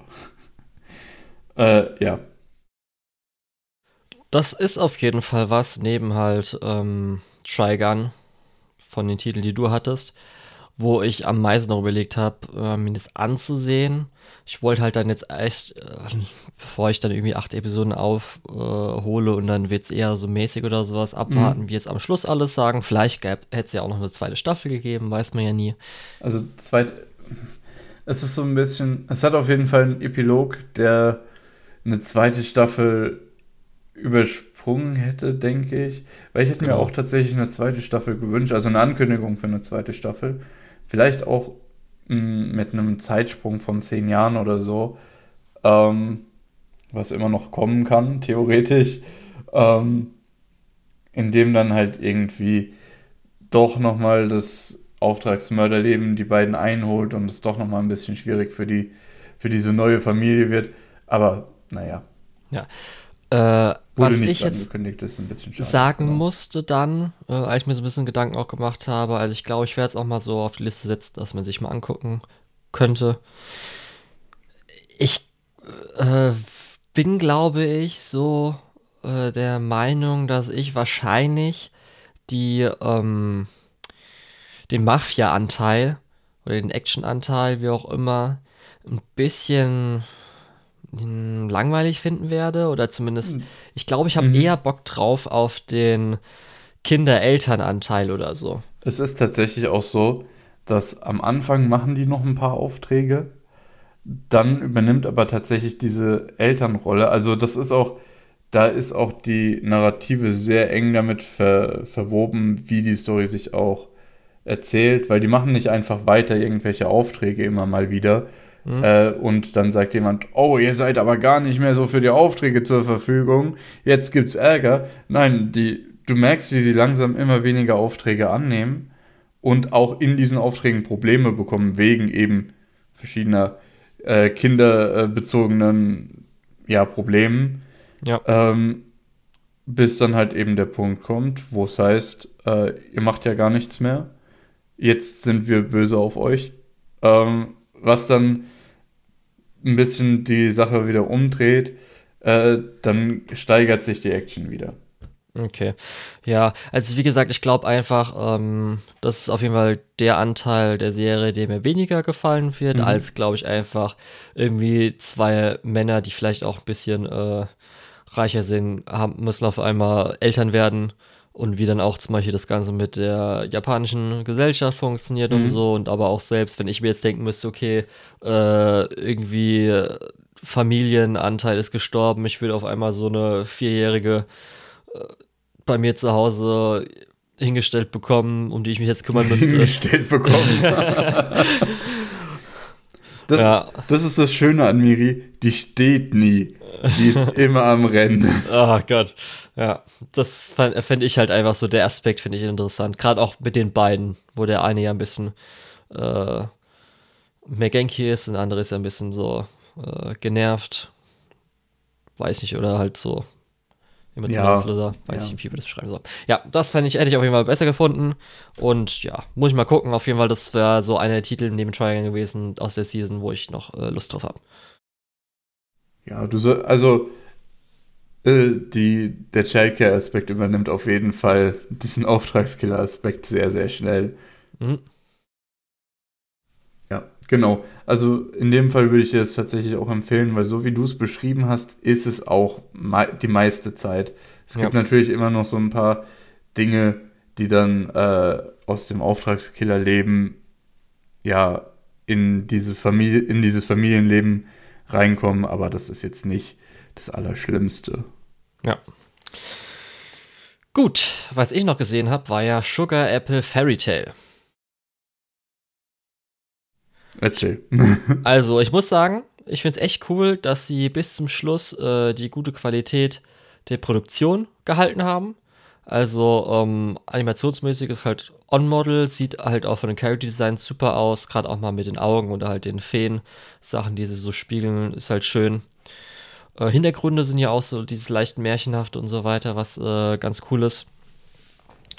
Hat auf jeden Fall eine der ähm, schlimmsten Charaktere dieser Season. Ja. Also es ist halt ja auch äh, das weiß ich gar nicht, ob ich das damals herausgestellt habe, aber es geht ja darum, dass äh, sie will ja hier Zuckerbäckermeisterin werden. Hattest du erzählt. Silberzuckerbäckermeisterin werden, genau. Ja. Aber was das Besondere ist, was ich glaube ich auch nicht so ganz damals schon so wusste, ist anscheinend auch so, weil die Welt natürlich äh, ist so ein bisschen mittelalterlich äh, angelehnt, Fantasy, ist sexistisch, aber dass es auch äh, sehr selten ist, dass eine Frau das überhaupt wird. Und ähm, ne, dieser Sexismus, der geht halt gerade so zum Ende hin. Wieder ein bisschen stärker und sticht heraus. Äh, aber speziell habe ich hier, glaube ich, irgendwann mal zwischen der Season geschrieben, dass einfach Jonas einer der schrecklichsten Charaktere ist diese Season. Dann versuchen Dann diese Leute, Jonas. Dem auch, dem auch noch eine äh, hier Dings-Arc zu geben. Eine ähm, Redemption genau, einen Redemption-Arc zu geben, wo ich dachte so, nee, das könnt ihr mal, das könnt ihr knicken. Nee, auch selbst wenn das mega gut war, was du gemacht hast, niemals verzeih ich dir. Du bist ein richtig hart Scheißcharakter. Fick dich. Fick dich, Jonas. Fick ja, dich. richtig, echt. Und dann halt wirklich am Schluss geht's halt so darum, dass äh, ihr halt nicht verraten wurde, dass jetzt äh, jeder Zucker nur noch da kriegt oder sowas. Und dann musste halt da arbeiten. Da sind halt natürlich nur Männer, wo man auch gehört hat, dass sie irgendwie Jonas übers Ohr gehauen hätte und sowas. Und alle hassen sie. Und alles ist ekelhaft. Und ach, ist nervig. Niemand traut ihr was zu. Bla bla bla. Schon fast ein bisschen äh, zu Shoujo-tropic. Weil auch das Ende, ich muss sagen, ist eine zweite Kur angekündigt worden. Wusste ich nicht. Ich dachte wirklich, als das Ende so kam, wow finde schon ein bisschen. Ich habe ein bisschen Respekt dafür, dass ihr es gerade so enden lasst. Auch wenn es heißt, dass wir bitte dann die Novel lesen sollen, die Light Novel. Aber finde ich schon ein bisschen so, okay, hart, aber gut. Aber dadurch, dass die zweite Kur kommt, kann ich es eher verstehen, dass man es hat darauf enden lassen. Weil ähnlich wie bei Bibliophile Princess war so ab Episode 9 kam halt dieser eine Trope mit Missverstehen und sie hat halt gerade Spaß mit dem einen Junge und sie hat halt ihn gesehen von weitem mit einer Frau. Und dann so, okay, kommen jetzt diese dummen Missverständnisse Zeugs und so, muss es jetzt sein? Aber ich muss halt echt sagen, dass Ann mir einfach am Schluss dieser Staffel richtig leid tut. Immer wenn ihr was Gutes passiert, kriegt sie halt richtig einen ab wo halt irgendwas Schlechtes passiert, sie verliert hier irgendwas, sie wird hier irgendwie festgenommen. Festgenommen? Hier muss, ja, hier Wie muss sie wird man denn auf dem Weg zum Zuckerbäcker festgenommen? Hier wird sie eingesperrt, hier wird ihr, Zuck ihr Zuckerbäckerei wird zerstört, hier wird ihr schon wieder Silberzucker geklaut zum dritten Mal diese Season.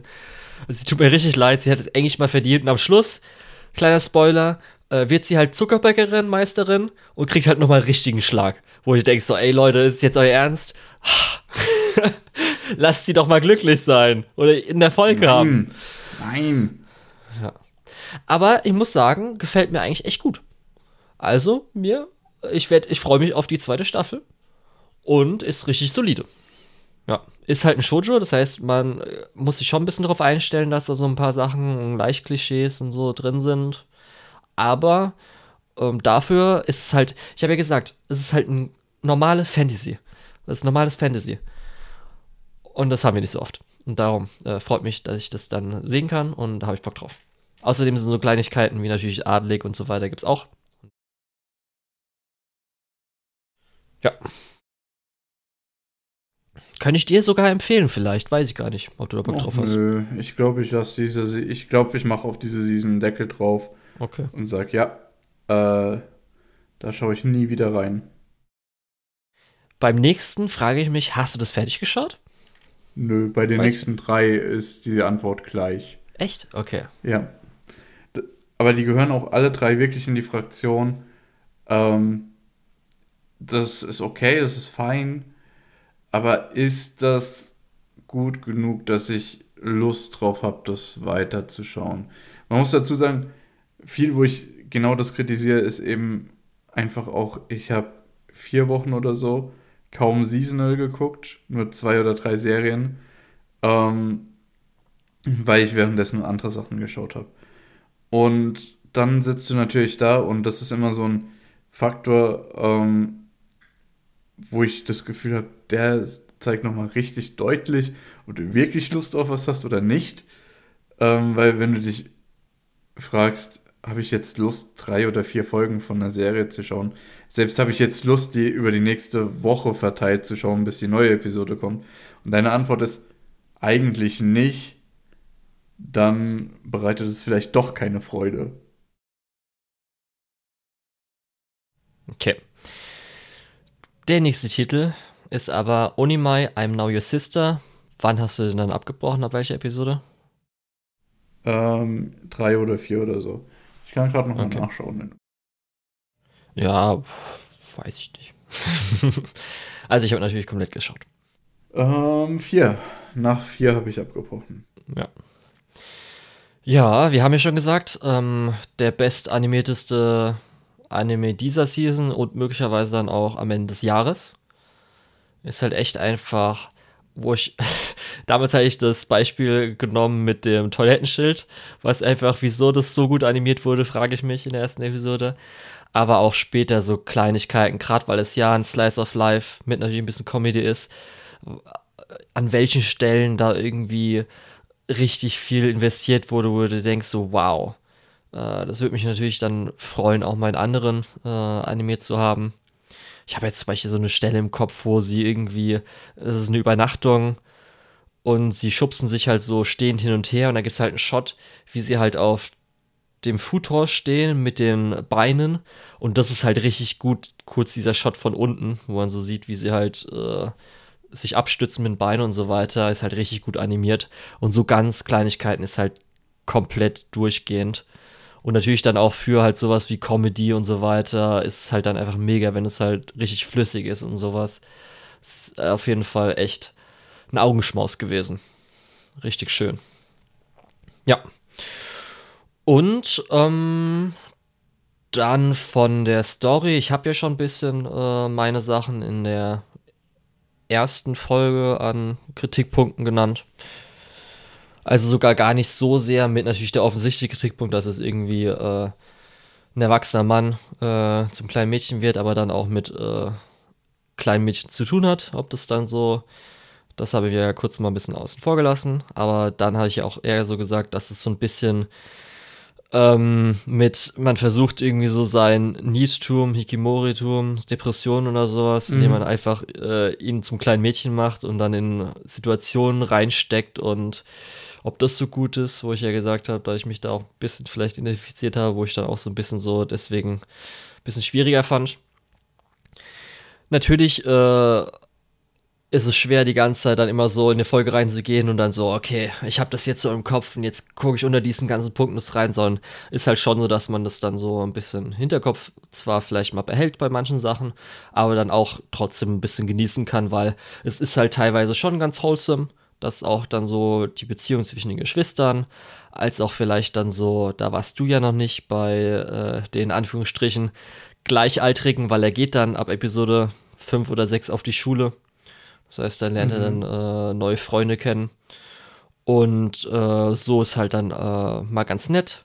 Gibt es halt auch so Sachen, zum Beispiel Episode 9 oder so müsste es gewesen sein, wo sie auf einen äh, oder wo halt Weihnachten ist und da gibt es dann irgendwie so eine Sequenz von drei Minuten, wo es keinen Dialog gibt, wo du halt nur so siehst, wie sie halt Spaß haben, Fotos zusammen machen, über den Weihnachts, ist gar kein Weihnachtsmarkt, aber irgendwie die Mall da lau laufen zusammen so ein bisschen, was halt ganz schön ist einfach.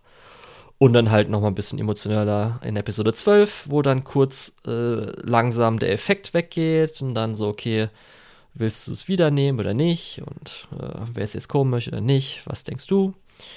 Und da auch nochmal ein bisschen so zwischen den Geschwistern halt nochmal das Bond so gezeigt wird. Genau. Aber ähm, ja, Comedy ist auch ganz gut. Mir muss ich auch sagen, also Mashiro als äh, Charakter plus halt auch Voice-Actorin und so weiter macht es halt mega. Als halt echt super. Aber dann kommen halt so Sachen, die teilweise natürlich in unserer Version ich glaube bei äh, Akiba Pass Obwohl, aber Kiba Pass kannst, glaube ich, die haben, glaube ich, nicht die zensierte TV-Version gehabt, bin ich mir gerade nicht mehr sicher. Wo halt auch manchmal Sachen kamen, wo du denkst, so, okay, muss es jetzt sein, dass irgendwie so bei, in der Umkleide bei den Charakteren, die ein bisschen äh, besser bestückt sind, dass da jetzt auf einmal so das gut animiert werden muss und so weiter, muss man halt dann vielleicht äh, mit klarkommen oder ignorieren. Ja. Aber so ist halt zumindest das, was ich rausziehen konnte, habe ich rausgezogen und wenn eine zweite Staffel kommt, will ich auch angucken. Genau. Ja. Okay. Damit kommen wir zu der Serie, die ich noch versucht habe aufzuholen. Angel Next Door Spoils Me Rotten. Weil ich das ganz gerne mochte als äh, De-Stress-Anime, wo man sich einfach ein bisschen berieseln lässt, bisschen runterkommt, ein bisschen relaxed, weil. Das ja, war für mich die größte Überraschung, dass du da Lust drauf hattest. Als du zum Beispiel auch einen Tweet am Anfang der Season drüber geschrieben hast, habe ich mich so überrascht. so was? Gern, ja, genau. Echt? Lukas? Wow, ich richtig das. Ja, das ich kenne dich, glaube ich, gar nicht so gut. ja, du solltest mich mal ein bisschen kennenlernen. Aber ich habe den dann trotzdem nicht fertig geguckt. Welche Episode hast du aufgehört?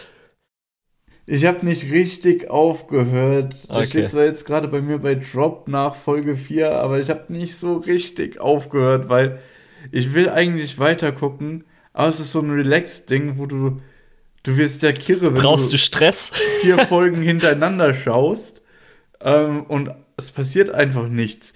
Das ist cool. Ja. Es ist so ein bisschen, ich bin nicht in der Stimmung, den weiterzuschauen, aber es ist eigentlich nicht schlecht. Ich habe schon Lust, den weiterzuschauen, aber ich weiß auch nicht, ob ich das in den nächsten, während der nächsten Season so schaffe, wieder ja. in die Stimmung zu kommen, den zu gucken. So, ja. Naja. Ich finde den aber eigentlich ganz gut. Ich muss Was halt sagst sagen, du denn dazu? Also, es war ja eine Romance-Sache, die ich angeguckt habe. Das war halt die Highschool-Romance, hingegen zu ja. äh, Ice Guy mit äh, Office Romance. Ja. Größter Kritikpunkt ist einfach, Adaption ist von Project Number 9 und da habe ich ja schon gesagt, echt, ich kann bald nicht mehr das Character Design von denen sehen, dass sie alle so ähnlich sind und mhm. dass halt echt richtig wenig animiert wirkt. Das ist halt echt so ein bisschen auch so das Nötigste und ähm, wurde auch dann ein bisschen teilweise schlechter zum Ende hin. Gab es so ein paar Sachen, wo man sich denkt, okay, wie groß ist die Couch? Funktioniert so ganz. Aber ich muss auch sagen, dass, sage ich mal, Episode so 7 bis 10 kann man schon der Punkt, weil du hast die ja beide als so recht intelligente und dass sie auch so ein bisschen sich gut unterhalten können mit was ihre Emotionen angeht und so weiter, sich austauschen können, so wahrgenommen. Und da mhm. kam so das Klischee, wo auch nicht durch irgendwelchen inneren Monolog oder Dialoge oder irgendwas man als Zuschauer mitbekommen hat, wo dann halt dieses Klischee war mit, okay, äh, wir haben jetzt ja schon am Anfang ist natürlich so das Ding, sie kocht für ihn und so weiter, hahaha, äh, verheiratetes Paar, in Anführungsstrichen.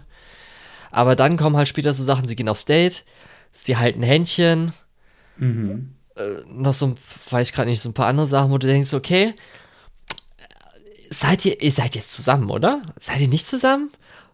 Und sagen halt, sie sind immer noch nicht zusammen. Und ich so, was? Irgendwie so gerade spielt es so ein bisschen dagegen und wirkt jetzt ein bisschen lächerlich, dieses Anime-Trope-mäßige, dass sie jetzt, obwohl sie schon so viel gemacht haben, immer noch nicht zusammen sind.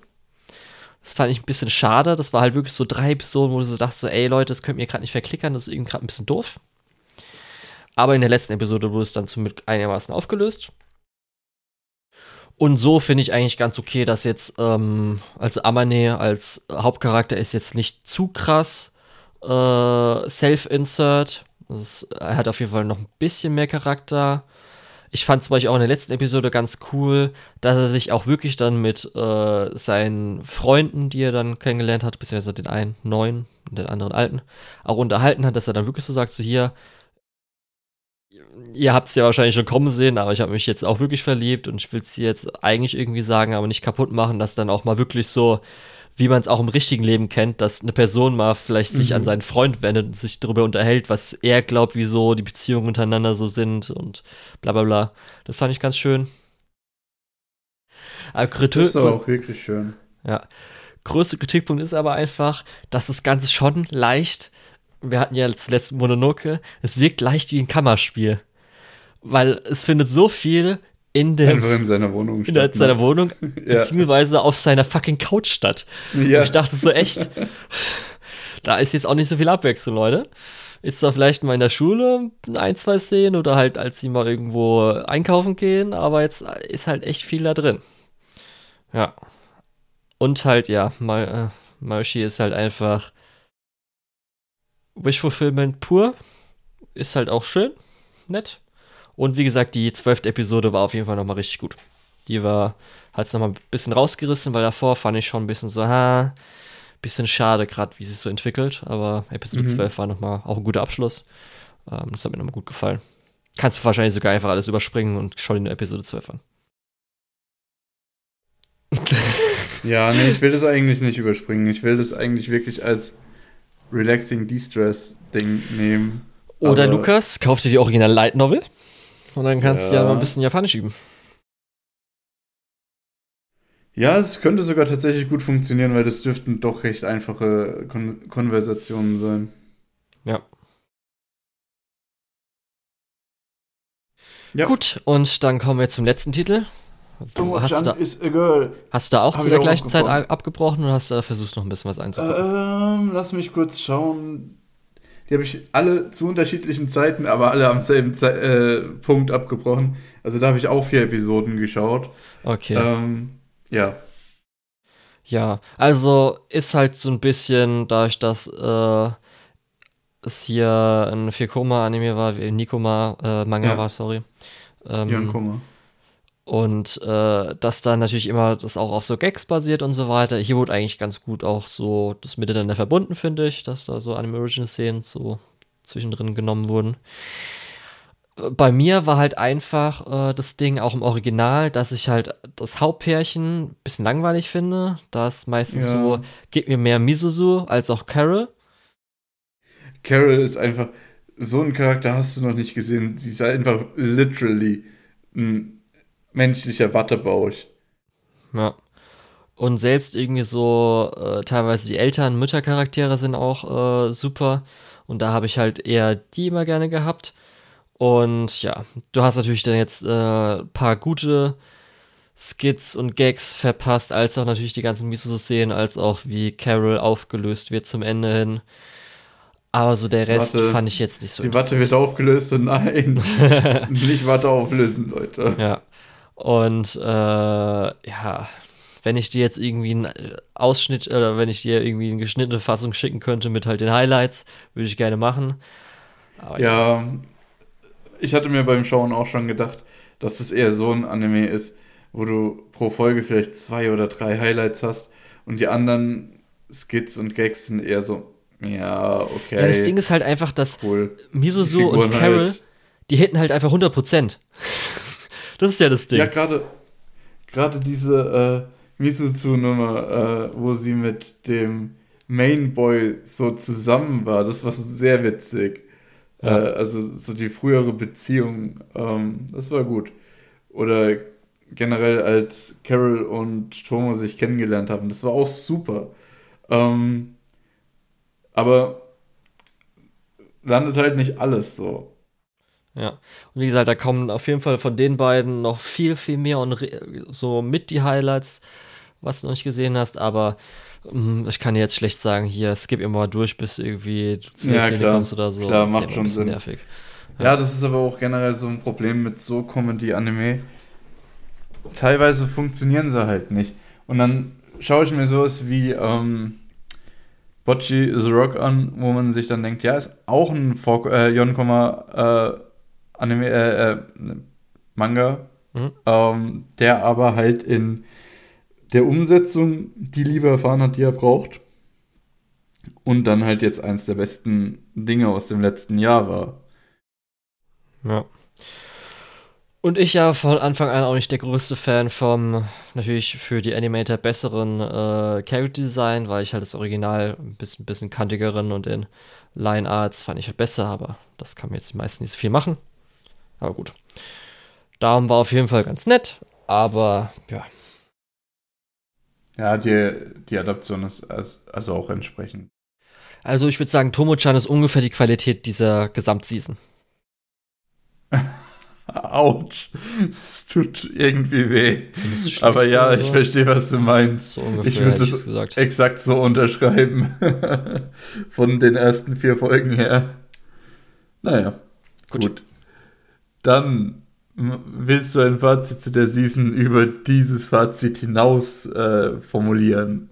Lustigerweise, als ich jetzt am Schluss fertig war, fand ich dann die Season doch besser als gedacht. Ist halt natürlich trotzdem noch eine der schwächeren, aber dadurch, dass es so ein paar Titel hat, die mich dann überrascht haben, die ich dann richtig gut fand, hatte ich wirklich schon so fünf, sechs Titel, die ich halt auf jeden Fall stärker fand, als auch so Sachen wie Sugar Apple Fairy Tale, wo ich auch dachte, so, ey, eigentlich ist es auch ganz gut und besser als so manche anderen Sachen, die ich in anderen stärkeren Seasons auch angesehen habe. Bei den Daddies habe ich sogar noch offen und Trigun. Das heißt, so zwei mhm. Sachen, wo ich echt zu sagen das würde. Das sind zwei ey, Sachen, die sind wirklich gut. Genau, darum war jetzt für mich, glaube ich, gar nicht so eine schlechte Season, wie vielleicht für dich. Oder auch, was man natürlich im Grundtenor so hört, dass es eine schlechte Season war, das würde ich gar nicht so unterschreiben. Ja. ja, für mich ist es eher so eine Season, die mir ein bisschen egal war. Es gab wirklich, abgesehen von, ich glaube exakt Trigun Stampede und äh, Vinland Saga, hat mich nicht so richtig gecatcht, wo ich gedacht habe, ja, das, das mag ich sehr gerne, da schaue ich gerne jede Woche eine neue Folge. Ähm, und ich habe dann halt auch angefangen, viel zusammenzustreichen, wo ich mir dann auch gedacht habe, nee, will ich jetzt nicht unbedingt sehen. Ähm, habe dafür, wie gesagt, eingangs schon gesagt, äh, sehr, sehr viele alte Anime nachgeholt. Mhm. Beziehungsweise nicht viele, aber lange. ähm, und ja, das hat mich ich glaube, das hat mir mehr Spaß gemacht, als hätte ich die Season so mitverfolgt. Und ich glaube, für mich als Lektion daraus ist auch tatsächlich, wenn Seasonal Anime keinen Spaß machen, kann ich die auch einfach mal droppen und stattdessen ja. irgendwas Älteres schauen oder so, was was wirklich Spaß macht oder was was wirklich gut ist. Naja. Also es war ja auch die Season, wo ich am meisten bis jetzt gedroppt habe mit vier Titeln. Ich habe auch Tokyo Revengers gar nicht erst angefangen, da bin ich ganz stolz drauf. Same. Zurune konnten wir jetzt halt nicht schauen, weil wir die erste Staffel noch nicht gesehen haben. Hm. Kyoto Animation, das wäre auch noch so glaub, ein Highlight gewesen. Das wäre aber tatsächlich ich. auch noch so ein Highlight geworden. Genau. Aber da kann man sich dann in Zukunft drauf freuen, dass man dann zwei Staffeln hintereinander anschauen kann. Und ja, dann kommt jetzt die nächste Season und die wird richtig geil. ja, ich habe auch schon in ein paar Sachen reingeschaut. Äh, und ich weiß, dass es ein paar Sachen gibt, auf die ich mich richtig freue, aber in die ich noch nicht reingeschaut habe. Und Lukas. wir werden ja dann demnächst darüber sprechen, denke ich. In alles, was ich reinschauen will. Das sind einfach 30 Titel, die ich habe. Das ist zu viel. Das, ist eigentlich du vorher zu viel. schon ein bisschen aussortieren. Ich muss aber sagen, ich habe schon aussortiert. Ich habe schon, also das waren jetzt alle, die ich halt als Watching und vielleicht habe. Und bei vielleicht will ich bei manchen auch wirklich reingucken, nicht nur durchlesen. Aber das Ding ist halt, wenn ich selbst wenn ich vielleicht wegnehme, habe ich glaube ich 27 Titel oder so. Wow, du hast drei Titel auf vielleicht stehen. Oder, hast, oder warte, hast du vorhin über 30 gesagt? Vielleicht über 30. Wahnsinn. Das ist halt ja, so ein gut, bisschen so. Ähm, weil ich hatte halt so gemerkt, so, oh fuck, da kommen ja noch zwei Titel, zum Beispiel sowas wie, oh fuck, es kommen noch zwei Titel dazu, die aus zum Beispiel äh, letzter oder vorletzter Season war, wie Kubo oder halt, das habe ich gar nicht mehr auf dem Schirm gehabt. Ähm, die vierte Staffel von, ach verdammt, wie heißt es nochmal? Äh, äh, schnell schauen, schnell schauen. ja, Golden jetzt Kamuy. weiß ich aber auch, warum du. Weil die fängt jetzt wieder an. Und ich so, verdammt, die ist ja auch noch dabei. Die ist zum Glück erst ab der Hälfte dabei, aber trotzdem. So, verdammt, ey. Was, was ist das, was dabei ist? Golden, äh, Golden Kamui. Ach so, ja. Ha. verdammt. Aber jetzt weiß ich, warum du äh, nicht so viel aufholst. Äh, beziehungsweise, wenn ich was aufholen, nicht so dabei bist, mit aufzuholen, wenn du dir 30 Sachen aufgeschrieben hast. Wahnsinn. Sage ich mit 20 Titeln auf der Liste. Ja. Und 20 ist schon, ist schon okay, ist schon gar nicht wenig. Ja. Ich glaube, ich werde am Schluss bei 25 enden. Könnte aber auch nicht so sein. aber selbst 25 Dann ist viel. nächste Season auf jeden Fall wieder so eine Folge wie diese hier ja. äh, wo Julian euch erzählt, was er so gesehen hat und ich eigentlich auch nur hier bin zum Zuhören. Ja. Hoffentlich aber Ja. dann trotzdem ein bisschen mehr bei dir auch, dass du ein bisschen mehr Spaß hast, Lukas. Ja, ich denke auch. Also ich glaube, die aktuelle Season war da auch so ein bisschen eine Ausnahme. Mal schauen. Gut. Dann sind wir aber, glaube ich, für heute durch. Ja. Ich würde mich verabschieden. Darfst du ich gerne bin der Lukas oder der Tetz. Und unter der Tetz findet ihr mich auch auf meiner Anime-List und auf Twitter. Äh, ja, und bis zum nächsten Mal. Ich war der Julian. Mich findet man unter Lukol, L-U-K-E-O-H-L auf MyAnimeList und Twitter. Die Schande der deutschen Lizenzierungslandschaft ist Nonon Biori Nonstop, Bacano, Aria the Animation, Monogatari außer Baku und Kizu Monogatari, Natsume Book of Friends, Kaichi Ultimate Survivor, One Outs, Karano Kyokai Mirai Fukuin, Initial D, Shiki, Shoujo Kagegi Review Starlight Movie, Shinsekai Yori, Today's Menu für die Email Family und der dritte Epico Euphono Movie.